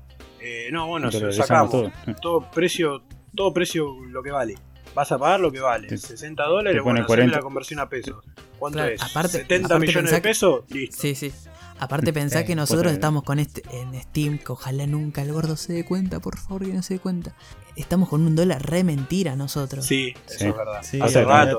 el dólar a 65. lo- Menos. creo. No, creo que está No, menos. No. mucho menos. Mucho, Nuestro dólar está menos, 30, mucho 40 pesos y Sí, sí. con toda la Sí, furia. 3 sí. de dólar a 30. Sí, sí, sí. Mucho menos. Eh, Mucho. pero bueno, eso la verdad es tener en el cielo allá Steam. Yo la verdad estoy muy agradecido porque por más que estemos en la situación en la que estamos, podemos por lo menos comprar un jueguito. Sí, es, es el oasis de los juegos. Sí. Sí, bueno, por eso lo queremos mucho. Pero bueno, a esto fueron. Así terminamos las noticias y pasamos al.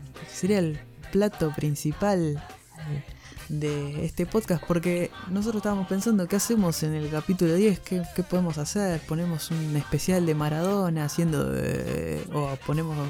hablamos de Messi, no sé. Entonces se nos ocurrió que eh, hacer una recomendación cada uno de algo que nos parece a nosotros que es un 10, una obra maestra, es un 10. Eh, cada uno eligió algo, nosotros no sabemos qué eligió el otro porque para darle un poco más de sorpresa, un poquito más de dinamismo. Así que lo dejo a Gustavo que arranque con su recomendación de 10. Buenísimo. Eh, nada, yo, los que me van conociendo, los que ya me conocen, saben que soy como bastante exquisito a la hora de mirar y criticar algo. Eh, me cuesta a mí un montón ponerle 10 a algo. Mm. Siempre algo le voy a encontrar, no hincha pelota, pero sí. sí el viejo como- quisquilloso. No, puede ser, puede ser, no lo descarto. Pero sí en el sentido de, qué sé yo, eh, siempre hay cosas mejorables. Obviamente que nunca le resto mérito eh, a, a algo que esté bien hecho. Eh, pero bueno, nada, entre tantas cosas que podía haber recomendado que me ha costado bastante elegir, me decanté por Code Geass, que es mi anime favorito de todos los tiempos. eh, Sí, puntito para Casti. Vamos. bueno, ya, ya lo venía. Hicieron una apuesta a costa mío. No, no, no. Eh, no, no, no. Hijos de mí. Pero todos Ah. sabíamos que ibas a hablar de Coquillas. Sí, sí, sí. Eh, es, nada, es mi anime favorito y, y voy, a, justificar porque para que no, no se rían los que están de otro lado. Bien. No, básicamente la premisa es de Lelouch, Es un joven que con un intelecto destacable, ¿sí? Es una inteligencia, tiene una inteligencia bastante superior a la media. Y con el, uso de una habilidad misteriosa que, que le van a heredar en el primer capítulo, tiene que derrotar a su papá, que es el emperador, eh, para darle una mejor vida a su hermana y descubrir los secretos que hay atrás del atentado que terminó con la muerte de la madre, ¿no? Así es, así más o menos arranca la historia, se va a tratar de eso. Pero lo más interesante, bueno, es que a medida que la historia se va desarrollando, uno va descubriendo, bueno, que, que Japón eh, había un mineral que se llama Sakuradita, que es un avance tecnológico increíble que, que Britannia aprovechó para crear unos mechas, ¿sí? porque es un anime de mechas, para el que no lo sabía. Eh, y lo que hicieron con eso, con ese avance tecnológico, fue apoderarse de prácticamente todo el mundo. Entonces, después de varios años, los japoneses que fueron derrotados por los británicos, eh, estos le pusieron el área 11, o sea, los llevaban hasta tal punto de, de deshonor a, lo- a los japoneses que le pusieron área 11 y a los ciudadanos le dicen Elevens, como para desmerecerlos más todavía. Y Lelouch, que es un es el hijo como desterrado del, de Charles y Britannia, que sería el emperador de, de todo el imperio británico, que prácticamente ocupa casi todo el mundo. Lo que hace, bueno, se ve involucrado en un atentado terrorista, supuestamente según las noticias británicas, y en realidad era que los Eleven se habían robado un arma biológica de, la, de las manos de los británicos, y resulta que esa arma era una chica misteriosa que le va a dar un poder a Lelouch. Y ese poder es el poder del guías, es un... Es como, el, para el fanático de Naruto es como un... ¿Cómo se dice el ojo de ustedes que lo vieron? Eh, Sharingan. Eh, no. Como- Sí, ¿Cómo Sharingan. Sí, una. Eh, eh, es, es que es como un ojo. Sharingan, ponele. Sí, bueno, eso que dijo Iván, no lo voy a decir yo. Eh, es, un- es una habilidad con la que vos, al mirar a una persona directa, le puedes dar una, una orden absoluta y no la va a desobedecer. No sé, por ejemplo, le digo a Ronaldo, "Anda- andate del podcast y se va a tener que ir a la mierda. ¡Ah, ¡Maldición! Bueno, Vamos a poner un ejemplo. Eh, bueno, con ese poder va a iniciar una rebelión contra el padre, ¿sí? Eh, y usando bueno, eh, su inteligencia y el poder del guía, va a ir ganando popularidad y va armando una rebelión con la que va a descubrir un montón de cosas sobre el pasado. Eh, el mensaje de la obra básicamente es determinación y autosuperación. ¿sí? Y te muestra también cómo el intelecto del, personaje le, puede dar un poder y tener un poder como ese. Te puede sacar también cosas importantes. O sea, no, va tanto de. Es un anime de mechas, pero no trata tanto de los mechas como los buenos animes de mechas. Preguntarle a Tengen Topa o a Evangelion si se centraron solamente en los robots. Eh, lo, que, lo que te va a hacer es que es una obra que le va a pegar muchos palos al personaje principal. Pero no es esa, esa típica obra de que uno, bueno, ah, uh, sí, castíguenlo, dale, que sufra, que sufra, que sufra, y no sé, va a estar todo todo el anime llorando. Sino que es al revés, o sea, el personaje va a tomar decisiones que van a cambiar su vida, pero todas esas decisiones que vaya tomando le van a ir pegando, pero de manera horrible. Eh, él se va, se va a ver muchas veces en situación de querer dejar todo lo que está haciendo y eso a mí me hace sentir, es un personaje que se siente muy humano a pesar de que tenga una habilidad eh, que lo separa de, un humano normal. Eh, creo que es de lo que más me gusta realmente la, historia porque el personaje va, va a sufrir, va a sufrir y va a sufrir bien, no es que bueno lo van a poner ahí a, llorar o a pasar un mal rato, sino que él va a tomar una decisión y varios capítulos después capaz que eso que él parecía que había tenido éxito le va a pegar en la cara y le va a decir, no, mira, te equivocaste acá y, nada, son esos giros de trama que, la verdad a mí me, vuelven loco en una hora y esta, por algo esta es de mis favoritas. Em, a mí me hace, me hace sentir como llama esto de, que uno se ve a veces obligado a tomar decisiones eh, que, te van a cambiar la vida de, tal manera y nada, la, la, obra me lo refleja totalmente y cómo uno tiene que estar preparado para todas las consecuencias. La recomiendo básicamente porque es una obra que tiene uno de los mejores personajes principales escritos en la historia de la ficción. Y eso es decir un montón. Para mí no, no he visto muchos personajes, he visto muchos personajes, pero no he visto tan bien hechos como este. Tiene un apartado técnico increíble, con el protagonista y el adversario, que es que también me gusta esto de no saber de qué lado estás, ¿viste? No sé si el, el personaje es el bueno o es el malo, no te va a dejar indiferente y bueno, Casti que, la vio porque le rompí mucho los huevos para que la vea. Eh, yo la recomiendo por el final. Eh, disculpame, crack. Vos me rompiste los huevos a mí primero. Ah, se ponía a hacer Pero vos ya, la, vos ya la habías visto. No, no la había visto, la vi cuando me la recomendaste. Sí, la. Visto? Vos me la recomendaste y la vi. Le ah, hicimos un trato que vos supuestamente ibas a empezar yo, yo. Si yo miraba ese no, vos miraste cuando nos conocimos. Vos miraste Shimoneta cuando yo Pero no, no era, lo recomendé yo. Sí, sí. te dije. Terminé y está en Netflix. Ha, pasado tanto tiempo, sí. Cuestión, el final es buenísimo. el final para mí es uno de los mejores escritos de, la historia de la ficción. Es, es una locura, es tan conclusivo que, que te va a dejar viste ahí como diciendo te sentís bien pero te sentís mal al mismo tiempo. No, es una locura. Y bueno, se la recomiendo para los amantes de las tramas complejas. O sea, el que viene a buscar una, una serie que es sencilla, que bueno, qué sé yo, se mira. Sí, se mira, se deja ver totalmente. Cuesta un poquito al principio engancharse porque te van tirando muchos datos que parecen irrelevantes y como que los personajes te lo van mostrando muy como a pequeñas dosis. Pero después te termina enganchando. Te termina enganchando y una vez que pasaste, no sé, 10 capítulos estás como recontra metido y te la arrullas en un toque la, la serie. Eh, Nada, eh, también es recomendable para la gente que no, que no mira anime. Por ejemplo, hay gente que nunca arrancó a mirar un anime y, dice, bueno, los, dibujitos chinos, qué sé yo. Eh, la verdad que es muy recomendable. Hay mucha gente que arrancó con Dead Note, por ejemplo, como Ronaldo. Yo también arranqué con, con Dead Note. Eh, bueno, a Dragon Ball no lo consideraba anime, sino para mí era dibujito y de grande arranqué a mirar anime con Dead Note. nada, si te gustó Dead Note, dale para adelante porque es similar en el, sentido de cómo maneja la psicología de los personajes. Eh, y otra cosa a tener en cuenta eh, es que también está Netflix, como decía Iván. Eh, nada, está ahí con guías, escríbanlo, búsquenla porque son 50 capítulos de 20 minutos, o te la miras en un toque. Y para darle como un toque de peso, para no hacerlo un poquito más largo, está producido por el estudio Sunrise, que es uno de los estudios más viejos de Japón, desde 1979 el productor de creador de Inuyasha, que es una de las series más hermosas que hay, de toda la saga Gundam, que Gundam no sé, es, es como Massinger, pero más viejo todavía y todavía, todavía, lo sigue, todavía lo siguen publicando, yo no puedo creer. No sé cuándo. Es más largo que One Piece, me parece, si me puedo pensar.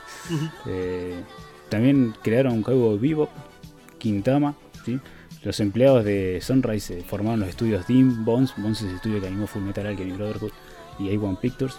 Eh, nada, la banda sonora es de Nakagawa Kotaro, que es también el creador de la banda sonora de Prison School, por si alguno ya la vio. Entonces eh, Nah. es muy buena banda sonora. Sí, posta que sí, el soundtrack de Code Geass es una locura. Tiene una onda jazz, eh, no sé, medio rara, pero está buenísimo. Hmm.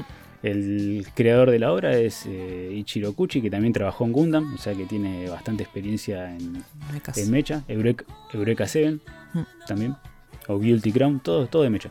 Así que, nada, el tipo. la- pero todas sus obras, excepto Gundam, de todas sus obras, no se centran en los Mecha. Eh, después el director es Goro Taniguchi, que, bueno, también dirige varias de, la- de las sagas de Gundam. Y una ova de One Piece, que no sabía esto, lo, lo- fue un dato de color. Dirigió la ova de One Piece de Gaznak el pirata. Mm. Así que nada, tiene bastante peso técnico, la Sí. animación es increíble, eh, el diseño capaz que al principio, a mí me, me chocó al principio el diseño clam, ese de, lo- de los ojos grandes al estilo Sailor Moon que tenía, pero nada, te terminas acostumbrando y es una locura. Así que nada, en resumen es una obra increíble que te va a mantener enganchado de principio a fin, con un pro- protagonista excelente y re bien desarrollado. Eh, que si te gustan ese tipo de personajes, nada, va a ser de tus favoritos. Eh, y si no te gusta el anime y sos del prejuicio de los 90 que son para nenes, eh, bueno, te quedaste en el tiempo, amigo, anda a mirar Code Geass o, o, o púdrete, como decían así. Pero nada, la verdad que hablar de, de esto, de esta serie que para mí significa tanto, nada, me, me gusta un montón y nada, después si alguno la vio y en los comentarios quiere dejar algo, o si la vieron porque la recomendé, nada, me gustaría saber qué piensan después. Trasfondo, Pero bueno, Gustavo estás- está diciendo esto entre lágrimas. Sí, sí. No, si me acuerdo del final me pongo a llorar acá delante de, de todos ustedes. Así que no, no. eh, creo que creo que no me dijo nada. Creo que, que dije todo sin, sin hacer spoilers, que me cuesta un poco. No, no tanto como Iván, que Iván te suelta el spoiler fácil, pero. Pero nada, esta es mi recomendación de 10. Así que nada, espero que el que la vea, que la disfrute. ¿Vos, Ronaldo? ¿Qué nos trajiste hoy? Bueno, primero, antes de, empezar con mi tema, te quería decir que me gustó mucho tu, tu recomendación y me lo vendiste bien y lo voy a empezar a ver. Eh, Vamos. me gustó que dijiste que era tipo Dead Note y a mí Dead Note me encantó. Así que bueno, después la veré y te diré qué me pareció. Y pasando a mi recomendación, eh, yo traje un cómic y para sorpresa de nadie, como ustedes, de Superman. eh, Punto se, para Gustavo. se llama All Star Superman. Uf. Eh, a mí me gusta clasificarla como, si te lo tengo que decir en una frase, en una, en una oración, eh, la historia definitiva de- del hombre de acero. Eh, básicamente de lo que trata es que Superman va a morir, no es eh, nada, ningún spoiler, lo explican en primeras páginas. Eh, de la mano de Lex Luthor, Superman lo sabe y nosotros lo sabemos, pero no, no es lo importante. Lo importante es qué carajo va a hacer Superman en el tiempo que le queda. Eh, obviamente en este tiempo no va a ser Superman, sino que va a ser más Superman que nunca. Va a pelear contra amenazas alienígenas, eh, contra Lex Luthor, y además tiene que poner en orden la, la vida como Clark Kent. Va a poder hacer todo lo, lo que se propone tiempo que tiene. Va a salvar al mundo una última vez. Esas son preguntas que obtendrán respuesta una vez que lean el cómic. ¿Está claro? Ok, polilla. Ok, polillo. Eh, Eh, es como que te deja pensando, qué, qué loco, ¿no? Porque ya te plantea que el Superman no sabe. O sea, hasta a mí me está dando intriga porque, tipo, que si el autor puede plasmar lo que pasa por una persona, Yo porque en Superman vos lo ves el hombre de acero, todo, pero tiene una moral, todo. Y una persona que sabe que va a morir. Yo te, Sí. Ujú. te, puedo, te puedo decir algo para complementar lo- la recomendación de Ronaldo. sí, Es, yo fue, este es el cómic por el que yo dije Superman es mil veces mejor que Batman. Le da 80.000 vueltas. Y creo que es el primer cómic que leí Fuerte, ¿eh? y se me cayó una lágrima porque es, es terrible, es terrible, es muy bueno. To- toca algo, una fibra muy sensible, o sea, muestra como... Perdón, Ronaldo, ¿no? Que me meta yo Sí, justo sí, en sí, tu sí, no. recomendación. Pero toca, te muestra un lado de Superman que, vos- que uno lo ve como todo omnipotente, todo es un dios en la tierra y mostrártelo así eh, eh, es, es de los mejores cómics que yo leí. Lograste tu prometido, hacer que Casti explique por vos. Eh, bueno, el- la historia esta no tiene. no es de sorprender que sea de Grant Morrison, Hmm. eh, que nos dio muchísimos cómics excelentes, como Doom Patrol, Animal Man y el mejor, que es este, para mí. eh, y un dibujo excelente, soberbio de Frank Kitelli, que puede ser que algunos digan es una poronga. eh, yo la primera vez que lo vi dije, "Mm, mm, ponele, pero enamoró, dibuja muy bien, eh, está muy bueno el dibujo y para mí de lo que habla el mensaje que te da la, el cómic al final, para mí son dos. Eh, ¿Qué haríamos nosotros si tuviésemos los días contados? ¿No? Es una pregunta que creo que en algún momento nos habremos hecho. O sea, la típica frase de Facebook, si te morís mañana, ¿qué harías hoy? ¿No? Eh, y después la familia.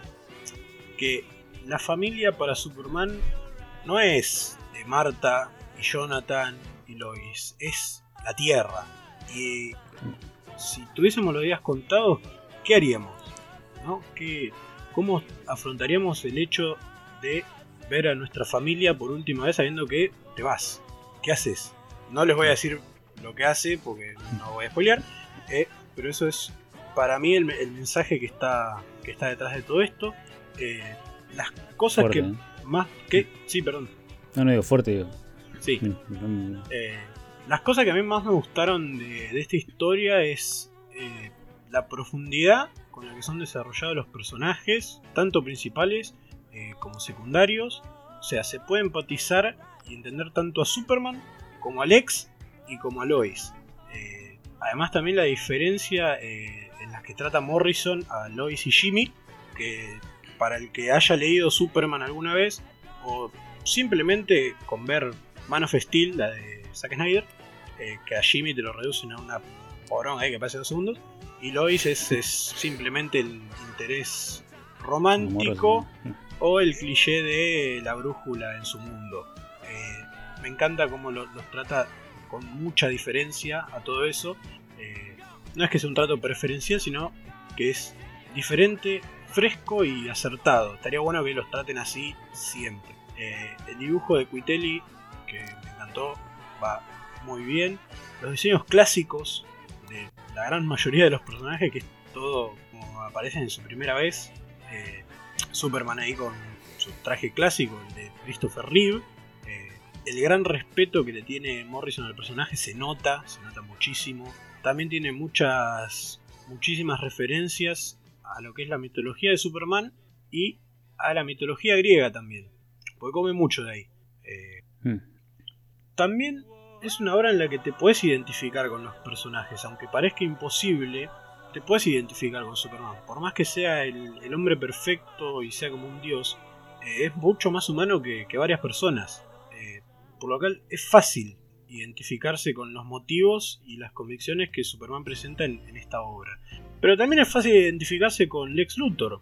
A ver, dejando de lado obviamente sus delirios de grandeza, ¿quién no se sentiría amenazado o impotente si existe Superman? ¿No? Sí, obviamente. Eh, De lo del villano.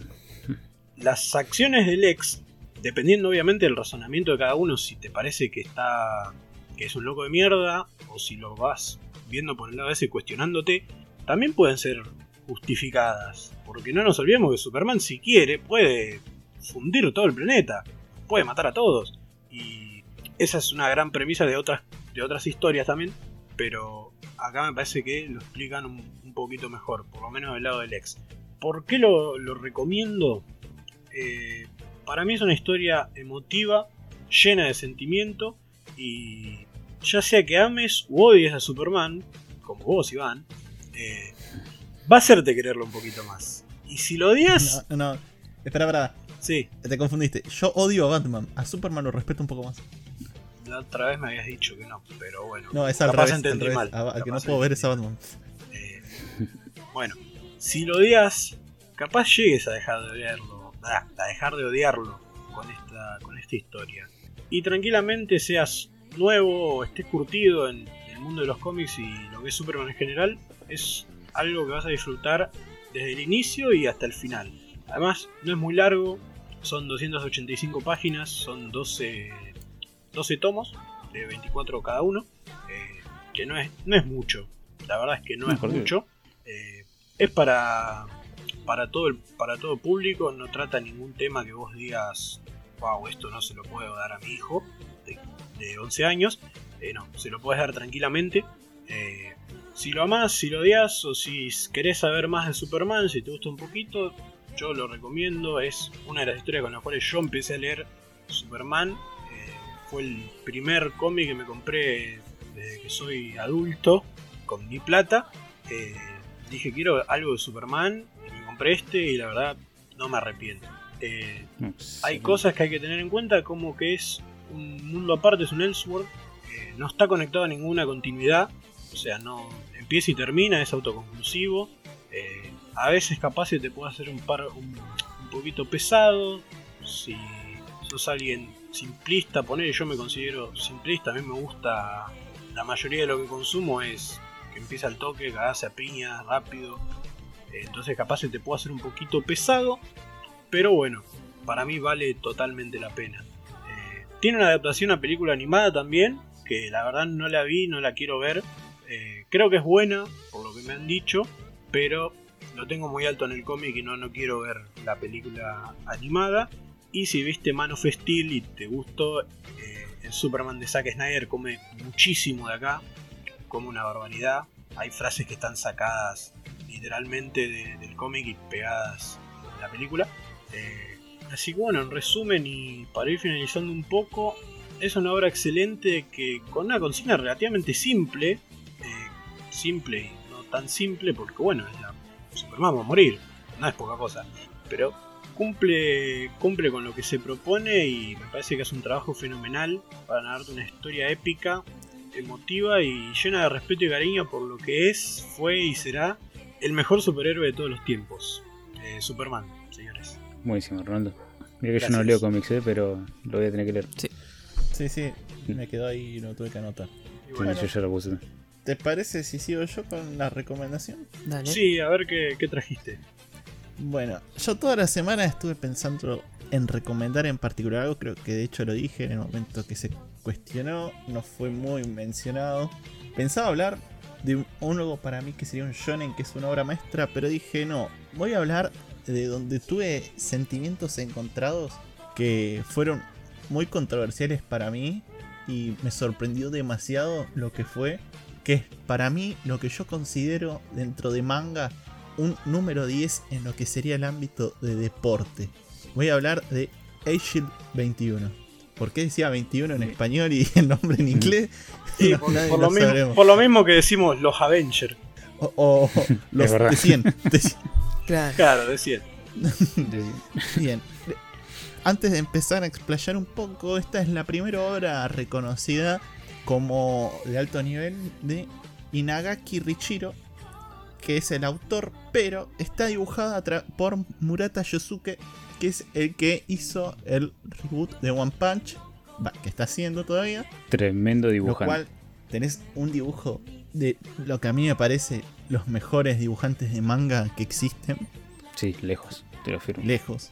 Murata hace un arte hermoso y la obra tiene es algo vamos a empezar primero con lo que sería un pequeño argumento. La historia se basa en Sena Kobayashaka un joven de secundaria que ingresa a, lo que sería la preparatoria por así decirlo que sufre bullying es el llamado chico de los mandados. Se abusan de él suele salir a hacer las compras por otros pagarles incluso las comidas todo con tal de que no lo golpeen, nada, atrás, con una gran particularidad que lo hace con una gran velocidad. Es muy flaquito, no destaca mucho. Y en el momento de anotarse el examen de ingreso en la preparatoria, junto con su compañera de infancia, que es sobreprotectora con él mismo, eh, es interceptado por, una, por un grupo de maniantes. Y cuando están a punto de golpearlo, eh, agarra una persona y se encarga de salvarlo, por así decirlo, llamado Iruma Yoichi, y lo obliga a unirse al equipo de fútbol americano. ¿Quién observó? que se movía con gran velocidad mientras corría. Ah, me salía re neutro. Pero bueno. Sí, eh, pudo ver su gran velocidad y lo obligó. Es una, el personaje de Iruma Yoichi para mí es el protagonista de este manga en realidad. Porque me encanta, me vuelve loco el personaje. Es increíble el nivel de planeación que tiene. Tiene una fantasía tremenda porque hay cosas totalmente irreales metidas en el medio. Sí. Pero eh, tiene una particularidad eh, Inagaki para meterte en información sin que vos te des cuenta. Es el mismo que hoy en día está haciendo Doctor Stone. Que quien no lo vio es totalmente increíble como te meten un montón de información de ciencia y te atrapa tanto a la vez. Te mete. Odio el fútbol. Yo. Partamos de que yo odio el fútbol americano. Desde que siempre, siempre me pareció un deporte que no me llamó nunca la atención. Nada. Me parecía medio incluso violento por sobreexigencia. Y acá te explican las reglas paso por paso, todas las jugadas, los roles de cada jugador, todo lo que pueden hacer. De una manera que te atrapa tanto, que aprendes sobre el deporte, te meten, te explayan la historia de los personajes, sus motivaciones, su desarrollo. Cada personaje, las motivaciones personales que tienen, cómo llevan a cabo su día a día. Con boludeces, por ahí son muy cómicos, por ahí ves un personaje que es enanito y gordo, otro que es gigante, es una mole bu- buenísimo. Pero es totalmente increíble. Y bueno, lo hacen participar como running pack bajo el nombre de Agile 21. Le ponen un casco donde tapa su rostro, que estaba explicado con que supuestamente es ilegal eso, pero bajo la promesa presentó Iruma de que tenía un problema de visión y necesitaba unos lentes oscuros. y el nombre era Genial. 21 porque hay una leyenda en Japón aparentemente que es eh, un jugador que vino desde Notre Dame en Estados Unidos, sí, supuestamente, que participó como el jugador que corría la- a- con sus piernas a la velocidad de la luz, que era una velocidad de, no me puedo acordar cuánto, creo que eran 21 yardas en 4.2 segundos, si no me equivoco. Lo cual, bueno, a través de eso vemos cómo eh, la meta de un grupo de una preparatoria donde solo los únicos tres miembros reales que tenían, porque el resto eran obligados a participar por Iruma, eh, quiere- se pone como meta llegar al Christmas Brawl, que es sería la copa de Navidad, ponele, de fin de año, de las escuelas secundarias de Japón. Está, es increíble, tiene un dibujo de la puta madre, te ves, te meten todo. Es, es irreal, es, es irreal, porque te meten todas cosas que no podés creer, boludeces, cómo manejan, pero todo tiene una explicación. Para mí es un 10 porque no puede generarte los sentimientos que te genera un anime de deporte de esta manera. Eh, no te compra nunca tanto un protagonista débil y llorón en un anime de deporte porque básicamente el anime de deporte el protagonista es un protagonista débil que quiere ser fuerte y todo el tiempo lucha para crecer. En cambio acá ves uno que crece mediante las circunstancias que se enfrenta, pero nunca quiso tener estas circunstancias. Él nunca Mm. quiso participar en este torneo ni en el equipo. Pero a la vez dice, yo quiero hacer algo en mi vida. Y él empieza a hacerlo a la vez. Y le empieza a agarrar el gusto a participar y se encuentra con una meta que lo motiva a querer correr rápido. Porque él siempre supo que corría rápido. Pero descubrió que le gustaba correr rápido. Y Y que quería ser un corredor rápido. Eso, ver, ver cómo el personaje protagonista llega a ese desarrollo, cómo quiere, cómo te permite creer que esa persona va a poder lograr su meta y te deja con un gustito de dale, mostrame, quiero ver más, que te- estás con ganas ahí de leer y encima el dibujo que acompaña y te hacen las partes dibujadas medias como comedia que te atrapan un poco más para que no le pierdas el gusto. No es para todos, porque no a todo el mundo le gustan los Spokon. Eh, de hecho, a mí no me gustan mucho, por lo general no consumo mucho de eso, pero este me agarró, me gustó, me senté, lo leí, lo leí, me encantó y no lo quería terminar.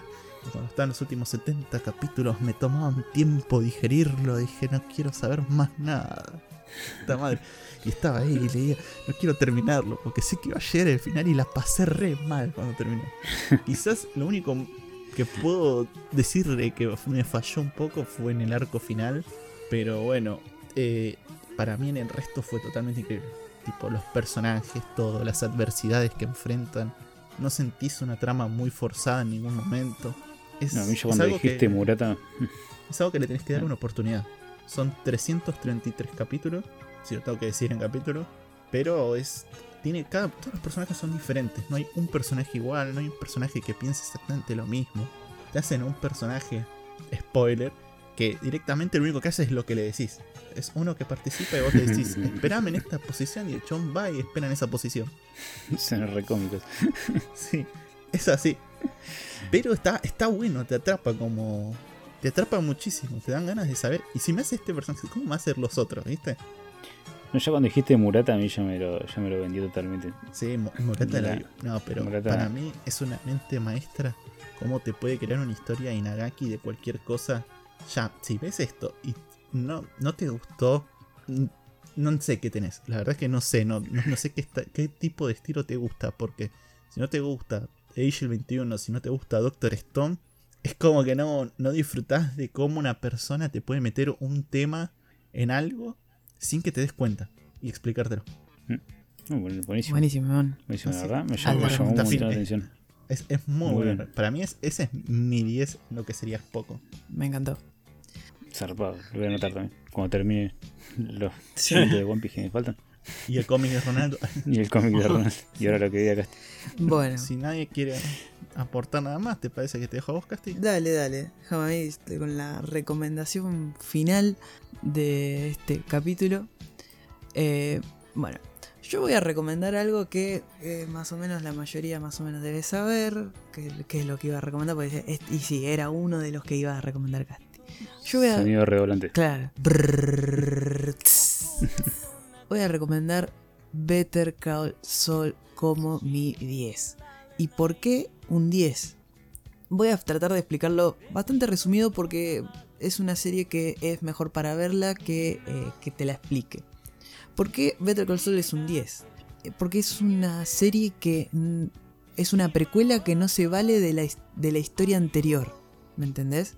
Cuando uno cuando por ejemplo salieron las precuelas de Star Wars, todos las fueron a ver porque eh, traía la, la- la precuela que pasó antes, el origen de Darth Vader, todo esto. Bueno, Better Call Saul habla de, eh, de Saul Goodman, que es el personaje que apareció en Breaking Bad, el famoso abogado. Si no vieron Breaking Bad, háganse un favor a la vida, dale, están en cuarentena. Véanse Breaking Bad. Es el personaje secundario que aparecía de vez en cuando en, en Breaking Bad y siempre le daba ese toque de comedia, ese toque bajaba un poco los cambios de Breaking Bad, que para los que vieron Breaking Bad es una serie que es totalmente es acción, te- tensión todo el momento y, y él siempre apa- aparecía para bajar un cambio, viste, tranqui. La verdad que y mucha gente no, no esperaba que esta serie fuera tan bien como le está yendo. Bueno, para tomar la parte de lo que yo digo que no, no necesita de Breaking Bad para ser ella, es que la historia, la narrativa del personaje es tan buena que te interesa, te termina interesando mucho más el personaje y no, no hace falta que te aparezcan ciertos personajes como eh, algún personaje que diga, ah, mira, este es este, ¿viste? Porque aparecen, sí, personajes de Breaking Bad. eh, aparece, bueno, en si vieron el tráiler, está Mike, personaje icónico de Breaking Bad, aparece en Better Call Saul. Seguimos su historia, tiene su arco narrativo. Pero lo que tiene Better Call Saul es que no es tanto como Breaking Bad, ¿me entendés? Breaking Bad era una serie bastante rápida, o sea, y cosas eh, con que aparecía siempre había un evento nuevo y siempre había algo nuevo que atacaba a eh, Brian Cran a Brian Cranston, me sale el nombre del actor, perdón, a Walter White y a Jesse Pinkman siempre había algo que pasaba. En cambio, Better Call Saul no. Su primera temporada, por más que a muchos les parece lenta, yo les pido que hagan, se hagan un favor y con paciencia véanla porque sí, se toma su tiempo la primera temporada, pero se toma el tiempo para explicar cada relación de personaje y cuando la serie ya te terminó de explicar todo y terminó de prepararte todo, está todo medio calentito, explota. Explota y no puedes parar de verla y la verdad que el, la caída de, en este caso, Saul Goodman, que acá te lo presenta como Jimmy McGill, que es un abogado de poca monta, ¿viste? Tiene... Me salió re sinaps- sinopsis de... entonces, Sí, sí, un sí. abogado de poca monta. No, es, es un abogado, la verdad que, con, que participa de vez en cuando, no tiene un laburo muy copado y él es el hermano de un abogado grosso y siempre estuvo a la sombra de su hermano, ¿me entendés? Y es como él quiere llegar a ser un abogado grosso, pero al mismo tiempo todos sabemos en qué termina siendo, termina siendo un abogado super garca. Y esta serie es la caída de él como Jimmy McGill y la transformación a Saul Goodman. Y esto es lo mejor que hace la serie. Tiene uno de los mejores personajes secundarios que vi, que es eh, Kimi, que es su compañera, su, su pareja. Y es de los mejores personajes secundarios que vi. Es, increíble como empieza muy de a poquito y en las últimas temporadas es un personaje súper importante las actuaciones que tiene esto es increíble. Es de los, para mí tiene, es, es un 10 en actuaciones, es un 10 en historia, es un 10 en fotografía porque lo que aprendió, aprendió Vince Gillian, que es el director de, Breaking Bad, no sé, el chabón se mejoró totalmente. Ya en Breaking Bad tenías escenas hermosas, eh, una fotografía increíble. Better Call Saul se va a la mierda. se, se va de mambo el chavo. Es un loco. Pero bueno, tiene Se reinventó como director. totalmente. Para mí eh, agarró y le metió una, un, un laburo tiene que vos decís, no- yo no entiendo en qué cabeza eh, entra todo esto. Pero, pero sí, tiene esto. Y lo mejor para mí que tiene es que el actor que hace de, de Jim McGill o Saul Goodman, que es Bob Odenkirk, la rompe toda. El chabón está comodísimo en su papel y se nota. Y te lo crees. Y crees que él es un abogado Gark. Así que nada. eh, Excelente. sí, sí. Es una serie que tiene cinco temporadas. Está en Netflix. Y lo que voy a decir puede influenciar a bastante. No hace falta ver Breaking Bad para ver esta serie. Totalmente. Yo Excelente te iba, a preguntar eso. No yo hace falta. Igual las vi las dos. el, el tema de que sea precuela es totalmente un agregado. Es creo que el 10%. Tipo, si no conocés Creo a que persona. así tendrían que ser las precuelas igual. Sí, pasa que eh, muchas precuelas toman. agarran la parte de. Te voy a mostrar estos personajes y la mitad de la película es. Uh, mira quién está. Uh, mira quién está. ¿Me entendés? Claro. Acá también está él. Uh, mira quién está. Pero Sí. es. Pero está bien, Sí. está bien implementado. muy utiliz es, está utilizado lo justo y necesario. Y no es lo más importante de la trama. ¿Me entendés? Y cuando aparece, aparece porque aparece bien. Y listo, ya está. Y cuando se va, se va. Listo. Y eso es lo que tiene. Se vale por sí misma. Es una precuela que se vale por sí misma y no necesita de estar todo el día bombardeándote de. Mirá que somos antes. Mirá quién te pongo. Te, te, te pongo este. Opa, viste. Pero no. Así que para mí es un. Sí, no, Sí. no quiere jugar con eso de la gente que ya vio lo anterior. Claro, claro. Eso está bueno. Eso. Eso está bueno porque si no, vos, a mí me pasa siempre que una precuela que siento que me quieren dar más un fanservice que otra Es cosa. que es eso. Eh, así que No, nada, si me lo vendes de esa manera, me, me encanta. Totalmente. Sí, sí. Si no, yo, la, yo la vi y doy fe de, de todo lo que dijo Castro. es, Es todo eso. Es algo, es increíble, es de lo mejor encima de series que salió este, estos últimos años, que no es poca cosa decir porque tuvimos cosas buenas, pero esto es de lo que se mantuvo de lo mejor. Y nada, si quieren arrancar, pueden arrancarla tranquilamente sin ver Breaking Bad, aunque yo no se los aconsejo porque se están perdiendo una serie del carajo como es Breaking Bad. Pero si quieren ver eh, Better Call Saul, pueden verla tranquilo sin ver Breaking Bad, porque se entiende perfectamente, entendés cada personaje, sus motivaciones, sus acciones, la- las motivaciones que los llevan a hacer estas acciones y cómo empiezan a caer. Y, cómo- y vos ves la historia de un abogado eh, mediocre, cómo termina siendo un super abogado, ultra garca, pero los mejores personajes secundarios que hay en una serie. Así que nada, esa es mi recomendación de 10. Better Call Saul. Excelente. Excelente, Casti, buenísimo. Ah, y ahora Anotado también. que te dejamos de hablar porque hablamos una. Sí. Eh, así que doy por finalizado el capítulo 10, el episodio 10 de Podcasty. Muchas gracias por escuchar. Muchas gracias Gus. Muchas gracias Ronaldo. Muchas gracias Iván. Gracias a todos. Así que nos estamos viendo en el próximo episodio de Podcasty. Nos vemos la semana que viene. Adiós.